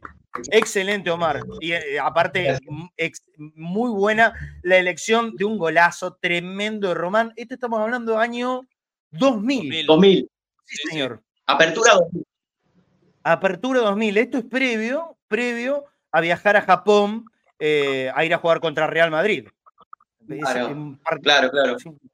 Creo que es, es nada, o un, un mes previo, no faltaba nada y Román hacía desastres en la cancha. Una maravilla, ese equipo campeón del mundo de Carlos Bianchi. Muy bueno, el mejor hasta ahora, Omar, relator, dice Jorge. Cirigliano. Mira vos, Jorge participó y te dice el mejor hasta ahora. Muy bien. Un En crack, Twitch también, dice, en Twitch dice Sí. excelente gran voz, así que muy bien. Gracias. Muy Bien, bien, bien. Muy bien, Omar, ¿eh? Muy bien, Omar. Yo, mientras voy buscando, a ver, eh, el, otro, el otro video, este lo dejo de compartir y nos vamos hacia el video que eligió Sebastián Gómez. Voy a tener que buscar otra vez. Hice un lío, la pucha. Perdón, aquí está.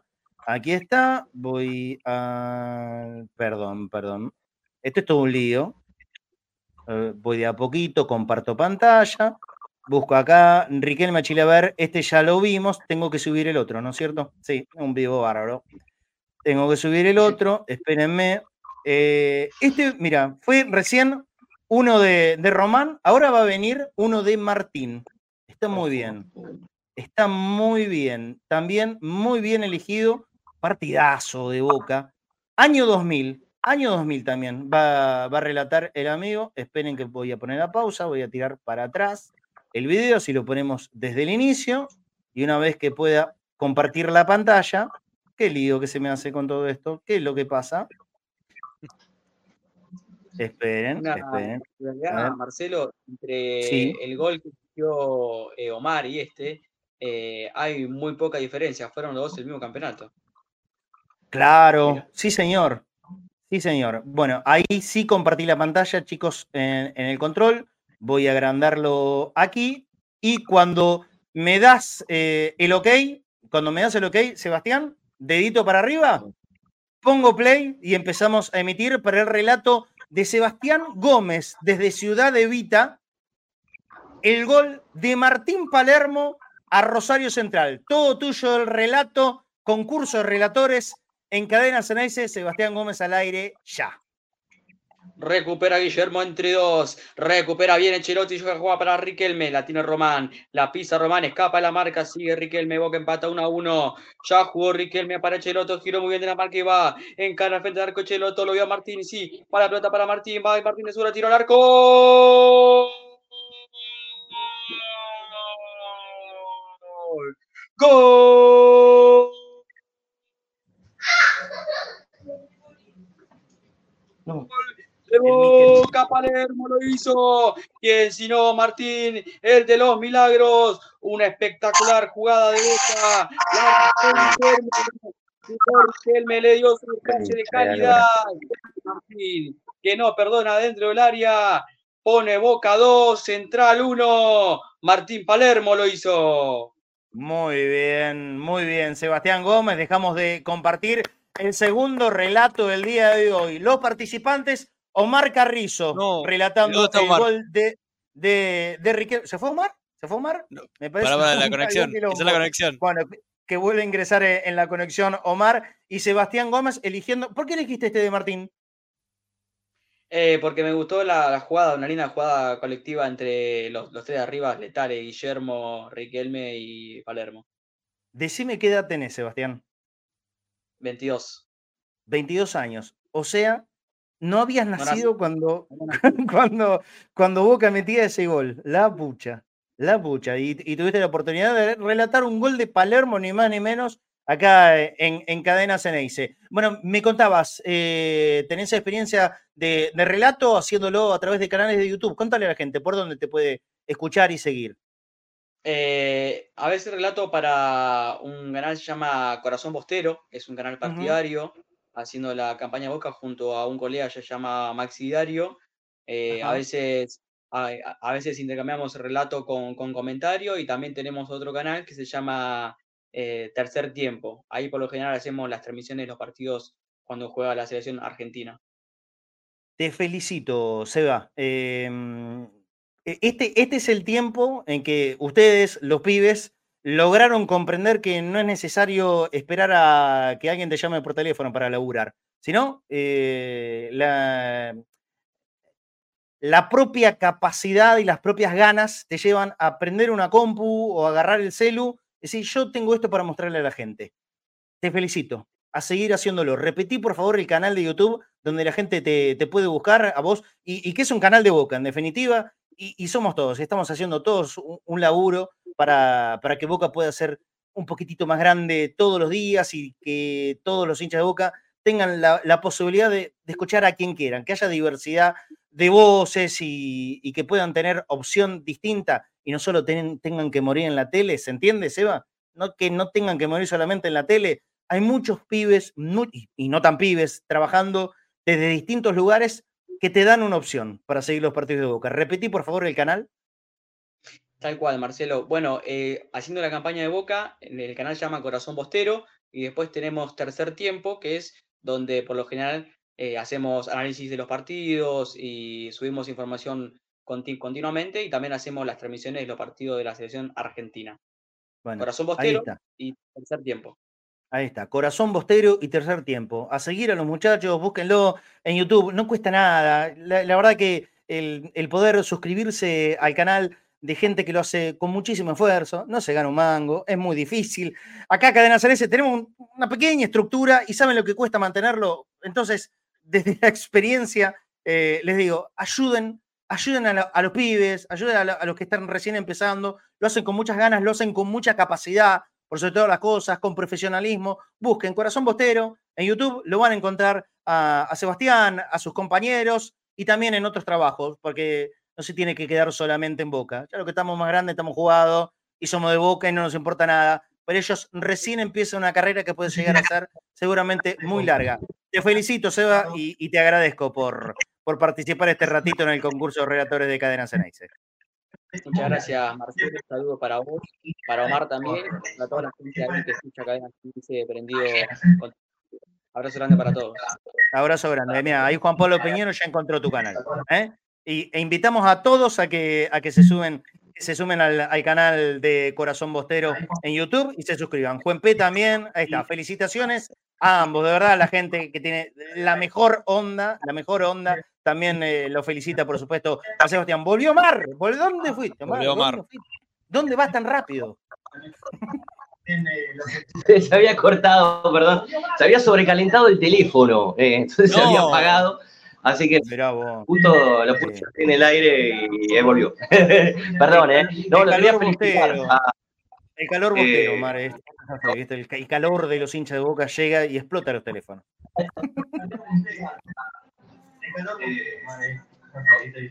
bueno, felicitaciones, felicitaciones, amigo. Muy buen relato. No, muchas gracias. Eh, muchas gracias también a Cadena Genese por esta oportunidad hay eh, botines muy grandes que ocupar, eh, pero eh, es lindo el poder tener la oportunidad y obviamente ilusionarse, ¿no? En el caso de Cadena Ceneice, que, que fueron los primeros medios partidarios que empecé a consumir y que a uno como periodista siempre le genera la ilusión de, ¿y por qué no intentarlo? ¿Por qué no participar? Es muy bueno, Mar, es, es muy bueno relatando, ya lo hemos visto, es muy buen locutor, eh, tenés, eh, tenés un, largo camino para, crecer y triunfar. Y ojalá que se te dé, Te mando un abrazo grande.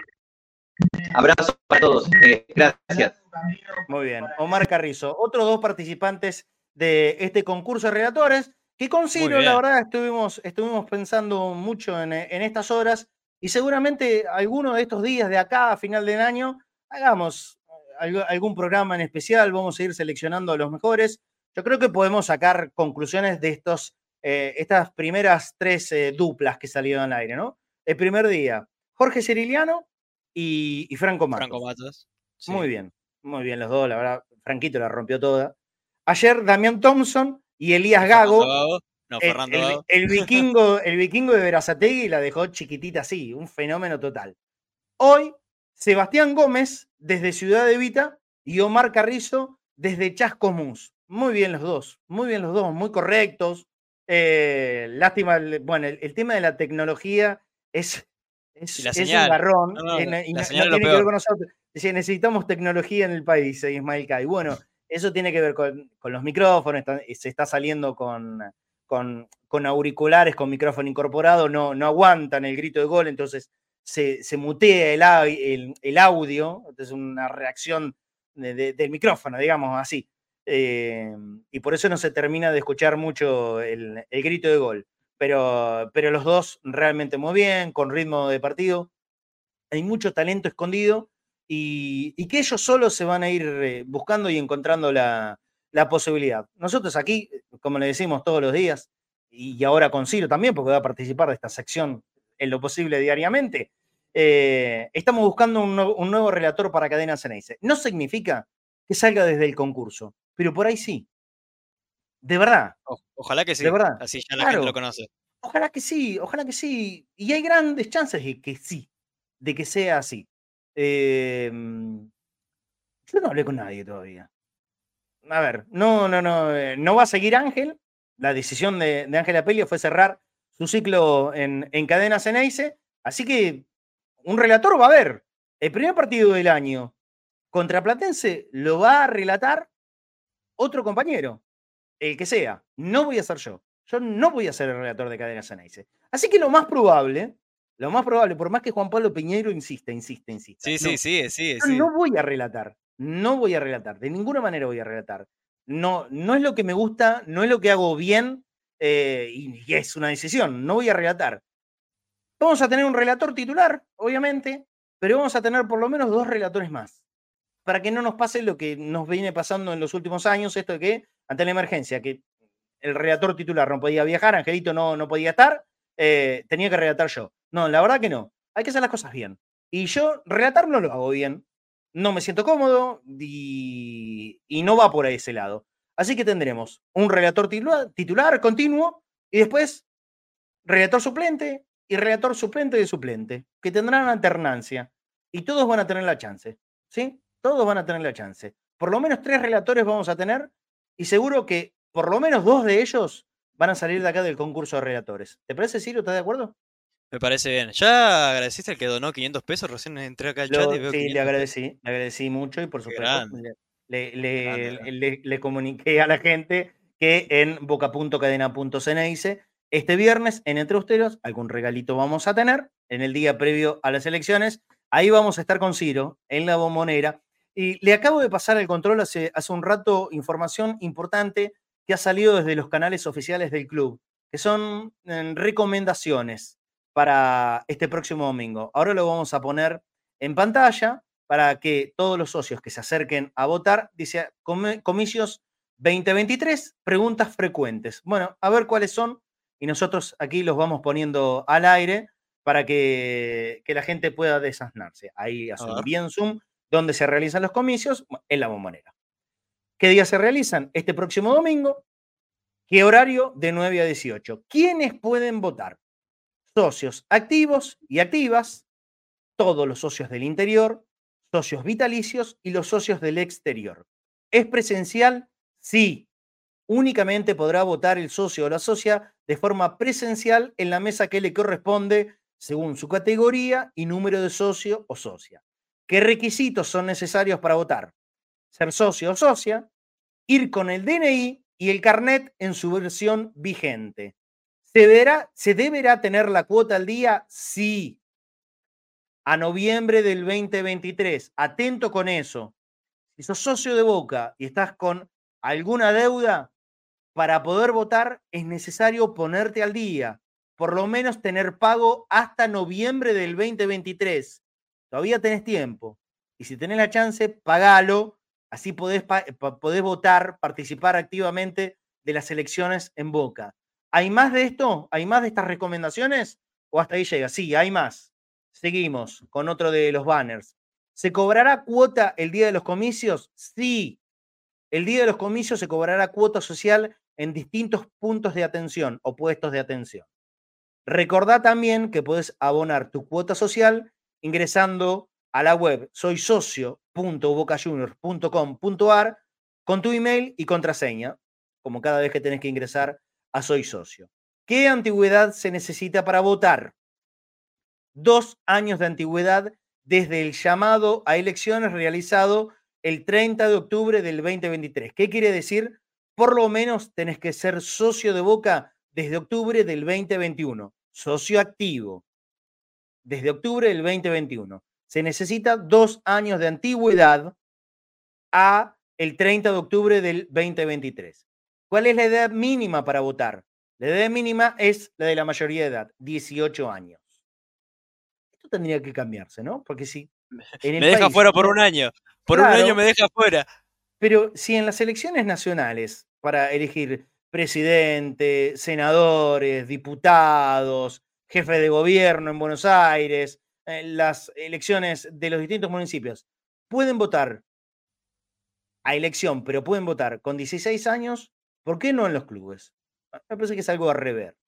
¿Cuáles son las calles de acceso a los comicios? Bueno, atento a esto. Los ingresos serán por la calle del Valle Iberlucea, también va a haber por Bransen, esto lo vamos a dar más a, más a detalle después. ¿Dónde puedo consultar el padrón? Ingresando a soysocio.bocajuniors.com.ar con tu email y contraseña podrás obtener los datos de tu mesa. Recordá que podés consultar el padrón impreso también en los siguientes sectores del club. En el hall central, ahí, en la puerta principal, Bransen 805. En el Polideportivo Quinquela Martín o en el Estadio Luis Conde, en la Bombonerita. En esos tres lugares tenés los libracos gordotes donde puedes consultar en qué mesa se vota.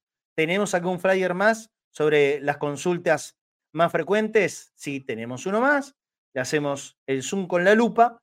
¿Puedo votar si no cuento con mi carnet de socio? Se dispondrá de cinco puestos de, cinco puestos de atención al socio para que puedas gestionar tu carnet y participar de los comicios. O sea que si tenés algún drama ahora con, con el carnet de socio, pero estás al día, cumplís con todos los requisitos, anda igual que se va eh, seguramente a gestionar o para imprimirte un carnet o algo eh, provisorio para que puedas votar. ¿Puedo votar si mi carnet está vencido? Sí. Los vencimientos de carnet están desestimados. Podrás utilizar tu carnet para participar de los comicios. O sea, que tranquilo, si te figura vencimiento 2021, podés ir a votar. Tranquilo. ¿Puedo votar si mi carnet, esto ya lo di, mm, se brindará atención al socio el día de los comicios? Sí. Los puestos de atención al socio se encontrarán en las siguientes ubicaciones. Aristóbulo de Valle, del Valle e Irala, Bransen y Solesi, Villafañe y Solesi, esto es Casa Amarilla, Bransen y Práctico Poliza, y en la boletería de Bombonerita. En todos estos lugares va a haber gente especialmente para atender cualquiera sea de los reclamos de los socios y los socias. Yo quiero votar también Thompson, si sos socio activo, si tienes dos años de antigüedad, vas a poder votar. Muy bien, creo que hasta acá llegamos. Ahora les voy a pasar también un flyer sobre los accesos. A ver si lo puedo encontrar, porque esto lo habían pasado. Ay, ay, ay. ¿Dónde lo tengo? ¿Dónde tengo el flyer de acceso? La pucha. Bueno, no lo encuentro ahora. Mañana lo pasamos, ¿sí? los distintos puntos de, de acceso, de ingreso a la bombonerita, va a haber tres entradas, tres entradas. La principal estará en, en la dirección de la bombonera, Francia 805, también tenés ingreso por eh, Villafañe, eh, por Irala y, perdón, Villafañe no, por Irala y Aristóbulo del Valle, y entiendo que también hay un ingreso por Villafañe, pero esto se lo vamos a confirmar bien mañana. Bueno, estas pueden ser todas preguntas de gente que se quiere acercar el domingo. Ojalá que vaya mucha, mucha, mucha, mucha gente. El padrón estimado está en 94 mil y pico de personas habilitadas para poder votar.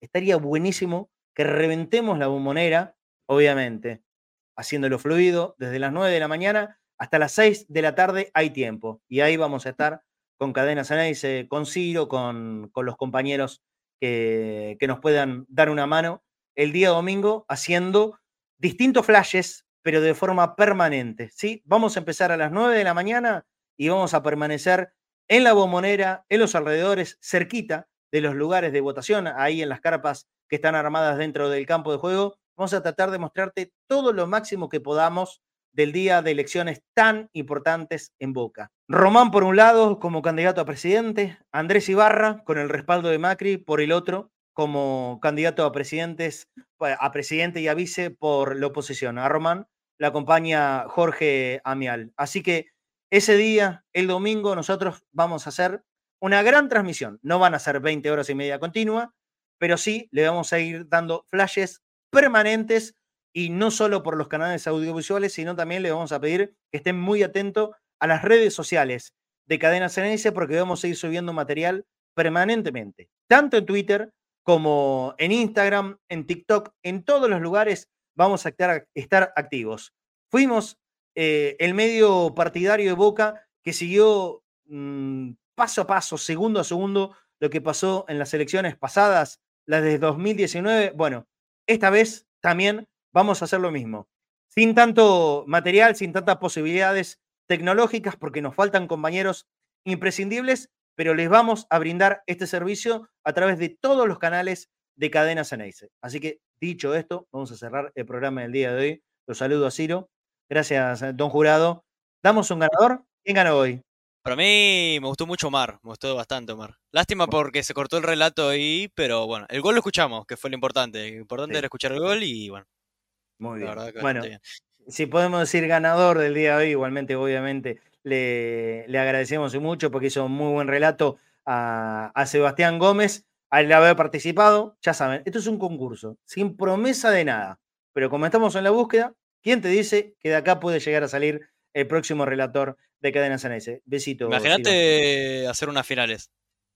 Tipo, le preguntamos al chat, ¿quién, ¿qué le gustó el primer día? Le dicen Franco, Franco va a una supuesta final, eh, el vikingo va a otra, y ahora el ganador del día de hoy podría ir a otra, y bueno, Sí, ese es- Bueno, muchas vamos a pero para hacerlo más dinámico, a ver quién le gusta más entre esos dos. Exactamente, sin promesa de nada, ¿sí? Que Obvio, quede obvio. claro esto. Sin, Obvio, sin obvio. que sea una, una promesa de nada, pero también está bueno como para que ellos se puedan dar a conocer. Se puedan dar a conocer y lo sigan desde los distintos lugares donde labura. Ahí, como por ejemplo contaba eh, Sebastián Gómez, que desde el canal de Corazón Bostero, él hace, él hace su trabajo. También se trata de eso, de poder ayudarnos un poquitito entre todos. Beso, Ciro. Nos vemos, nos mañana. Si estás. Dale, dale, obvio. eh. Abrazo Chao, grande. chao. Muy Abrazos. bien. Bueno, cerramos el, programa de- del día de hoy. Hoy estamos a día miércoles. Uh, bueno, cada vez falta menos. Mañana jueves vamos a estar al aire seguramente aquí en Cadena Ceneice, hablando de los temas del día. Ya no, no hay tanto por, por contar y decir, pero como estamos en lo inminente de que se desarrolle algo tan importante como las elecciones en Boca, vamos a estar presentes acá para acompañarlos a todos ustedes. Y acuérdense, el viernes a la noche vamos a hacer uno de los últimos entrebosteros del año 2023. Pero para el 2024, acuérdense lo que les digo, entrebosteros se viene con todo. Un abrazo grande y gracias por estar. Chao.